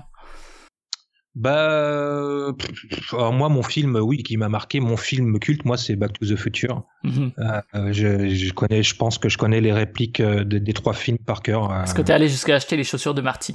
Ah non, non, Non. non, mais euh, là j'ai vu qu'il y avait des overboards, va falloir que je m'y mette. Ouais. Même si c'est pas exactement le overboard de, de Retour à le futur, mais non, ça c'est mon film, mon film culte. Je crois que j'ai dû voir euh, plus d'une trentaine de fois chaque, chacun des trois, quoi. Tu préfères le premier comme tout le monde, Ouais, bien sûr, mais euh, bien sûr. cha- cha- chacun a son charme. Ouais. Et toi, euh, Jocelyn, au niveau euh, cinématographico-sériesque Euh, là, euh, au niveau de la série, euh, bah, du coup, je me suis replongé dans The Walking Dead. Ça, ça vient de redémarrer là, il y a deux semaines, je crois. C'est c'est le rapport Euh, au senior, ça. c'est ça, avant de travailler avec un public, on étudie bien le public. C'est ça. Il faut. il Moi, faut- j'ai il rien dit là-dessus, hein, je tiens à le préciser. Euh, Je tiens à rester à l'éducation nationale au cas où euh, ton Dazen nous écoute. voilà. Euh, donc voilà, je me suis replongé dedans. Euh, sinon, ma, ma série culte, euh, j'ai plus le nom du réalisateur, euh, mais c'est celui qui a fait The Wire. J'adore The Wire, très Mm. Euh, qui parle de la Nouvelle-Orléans. Voilà, c'est deux choses qu'il a faites euh, que que que j'ai adoré. Euh, et puis bah, en film récemment, ah, un film qui m'a mis une grosse claque euh, dans la tête, c'est euh, 120 battements par minute. euh, ça Mhm. parle de hum, d'Act Up et de leur euh, et de leurs actions et voilà, je, je ne connaissais rien à tout ça et euh, ouais, ça m'a mis une grosse claque dans dans la D'accord. Ouais. Sorti cet été, ouais. Ouais. Euh, en termes de jeux vidéo, pour terminer, euh, Jocelyn, toujours Est-ce qu'il y en a euh, certains qui t'ont marqué, qui te marquent encore? Est-ce que tu trouves le temps de jouer euh? Alors oui, je, je joue. Euh, Il y a euh, les jeux qui m'ont beaucoup marqué, c'est les les jeux euh, mince, Tales of Elder Scrolls, c'est les Oblivion, euh, Skyrim plus récemment, euh, voilà. J'ai passé beaucoup de temps dessus. Euh, et puis bah là, en ce moment, je suis en train de jouer euh, à, à un type de jeu euh, euh, bah, qui me ressemble pas du tout, mais euh, mais euh, voilà, dans lequel je suis très nul, mais j'essaye d'être de l'être moins. C'est euh, le, le comment dire le survie FPS euh, euh, PUBG. PUBG, voilà. Comme tout le monde. J'y joue aussi en ce moment, même si c'est pas trop mon truc. C'est euh, c'est pour se détendre après le boulot, c'est pas mal. Oui, même voilà, si c'est assez stressant quand même. Tu joues en équipe ou tout seul du coup? Eh ben, j'ai pas encore trouvé de, de Ah là. partenaire euh, avec qui jouer à ça. En fait, j'ai pas vraiment avoué que j'y jouais jusqu'à maintenant. là, là, je le fais maintenant. Voilà, c'est. C'est ton Mais, coming euh, out à toi. Oui, voilà, c'est ça. D'accord. Et toi, euh, Xavier, alors t'as dit que euh, justement les années 80, etc., vous étiez pas trop euh, jeux vidéo et que du coup c'était à ce moment-là les jeux de société. Est-ce que euh, depuis euh, tu t'es penché sur le sujet? Oui, bah moi j'ai quand même eu euh, conservé de la vision. Enfin, j'ai aujourd'hui j'y vois encore euh, même suffisamment, même si je me promène avec une canne blanche pour euh, voir sur des écrans, etc. Et aujourd'hui, les, les, les consoles récentes reposent sur des sur des graphismes trop complexes pour moi. Genre dans Metal Gear Solid, maintenant faut retrouver un chewing gum dans une dans la jungle. voilà, à l'époque où moi j'y jouais, c'était déjà vachement plus accessible. Donc grosso modo, je me suis arrêté à jouer à la console à l'époque de la PS1, PS2. J'ai encore joué à PES, euh, les, jeux de, les jeux de simulation de foot notamment, j'aimais bien. Et puis à tous ces jeux-là, euh, Metal Gear, etc. de cette époque-là. J'ai quand même, euh, voilà, j'ai quand même goûté à la N64, à la NES. euh, Et toute la scène indé actuelle justement qui repose moins sur du photoréalisme ou sur des mécaniques de recherche, etc. euh, vraiment précises, non? T'as pas essayé de, de voir un peu j'ai total, j'avoue, j'ai totalement décroché. C'est mes fils qui ont pris le relais là. D'accord. Ok, ok. Euh, autre chose, un autre média euh, dont vous voudriez parler qu'on n'a pas, que j'ai pas abordé et que Jocelyn, non, Euh, là, ça me vient pas là comme ça. ça fait le tour. hein. Bah moi les podcasts, euh, je vous écoute pas mal. Euh, Toi, je t'écoute toi, j'écoute Proxy Jeux, j'écoute la radio des jeux. Et justement, en tant que en tant que que loisir, bah ça fait partie des loisirs qui sont accessibles aux déficients visuels de pouvoir écouter la radio des podcasts. Et donc, bah, je kiffe bien de vous écouter tous. Là, ça me permet aussi de, de voir les, les, les sorties des les sorties, voilà, les sorties de jeux, et puis de continuer à parfaire ma connaissance des des différents acteurs du monde du jeu et des mécanismes, euh, des tout ça, voilà. Donc euh, ouais, les podcasts sur téléphone, moi j'aime bien. Bon, bon, on va finir avec les questions à la con. Alors ça, c'est très tordu, mais bougrement intelligent. Euh, Jocelyn, Mario ou Zelda? Ah, c'est dur. euh, Zelda. D'accord. Euh, Xavier? Euh, je vais dire Mario parce que j'ai plus joué à Mario, style notamment Mario Party. Mhm. Euh, Xavier, Macron est-il celui qui changera la vie des déficients visuels? Ah non, je pense pas. Je pense pas qu'il va changer la vie des déficients visuels. Après, bon, il y a des engagements comme quoi il va faire des choses en faveur des personnes handicapées davantage. Euh, On va bien voir. J'attends de voir. Sans mauvais jeu de mots. Ouais. Et toi, Jocelyn, qu'en penses-tu? Ben, je sais pas, moi, quand euh, ça avait l'air de toucher pas mal aux, aux, euh, tu sais, aux AVS, accessibilité, euh, qui est Mhm. celles qui permettent vraiment l'inclusion euh, euh, des élèves, euh, bah, des fois porteurs de, de handicap. euh, je dois t'avouer que j'étais assez en colère. Euh, mais euh, non, enfin, moi, je je porte pas beaucoup d'espoir euh, en ce D'accord. personnage. euh, Jocelyn, Ray Charles ou Gilbert Montagnier Euh, Ray Charles. Xavier Ah, je vais dire Gilbert. Ah, en, en plus, je l'ai, déjà croisé. j'ai- On s'est déjà parlé et tout. euh, Il est marrant. Il est marrant. Et euh, alors, euh, Xavier, accessible rime avec Avec euh, possible. Ah, Jocelyn, t'as pas le droit à la même réponse. Ah, d'accord. Accessible rime avec fusible. Oui, c'est vrai, ça rime avec vrai, fusible. c'est bah, et tu peux pas dire autrement, là. Et, Et Jocelyn, Halloween ou Noël? À Noël. Noël, Xavier? Ah ouais, Noël aussi 100%. Je comprends pas Halloween, mais bon. D'accord. Oh, le con Oh, le con Il est con, hein. Oh, Eh ben, c'est le moment de clore cet épisode, le, le dernier de 2017. Je vais en profiter pour vous souhaiter euh, à vous et aux auditeurs de bonnes fêtes de fin d'année. On va finir sur une note optimiste euh, cette année, hein, d'un point de vue humain, malgré le chemin qui, qui reste à parcourir. Merci à tous les deux pour votre participation et euh, puis euh, votre investissement pour euh, rendre le jeu de société accessible au plus grand monde. Merci à toi Euh, pour l'accueil. hein. Merci Flavien. Bah, avec plaisir. Euh, vous pouvez retrouver l'émission comme toujours sur cultureconfiture.fr, culture avec un K, confiture avec un K, euh, pour le streaming et le téléchargement, sur iTunes. N'hésitez pas à mettre des notes et des commentaires pour tout ce qui est référencement, etc.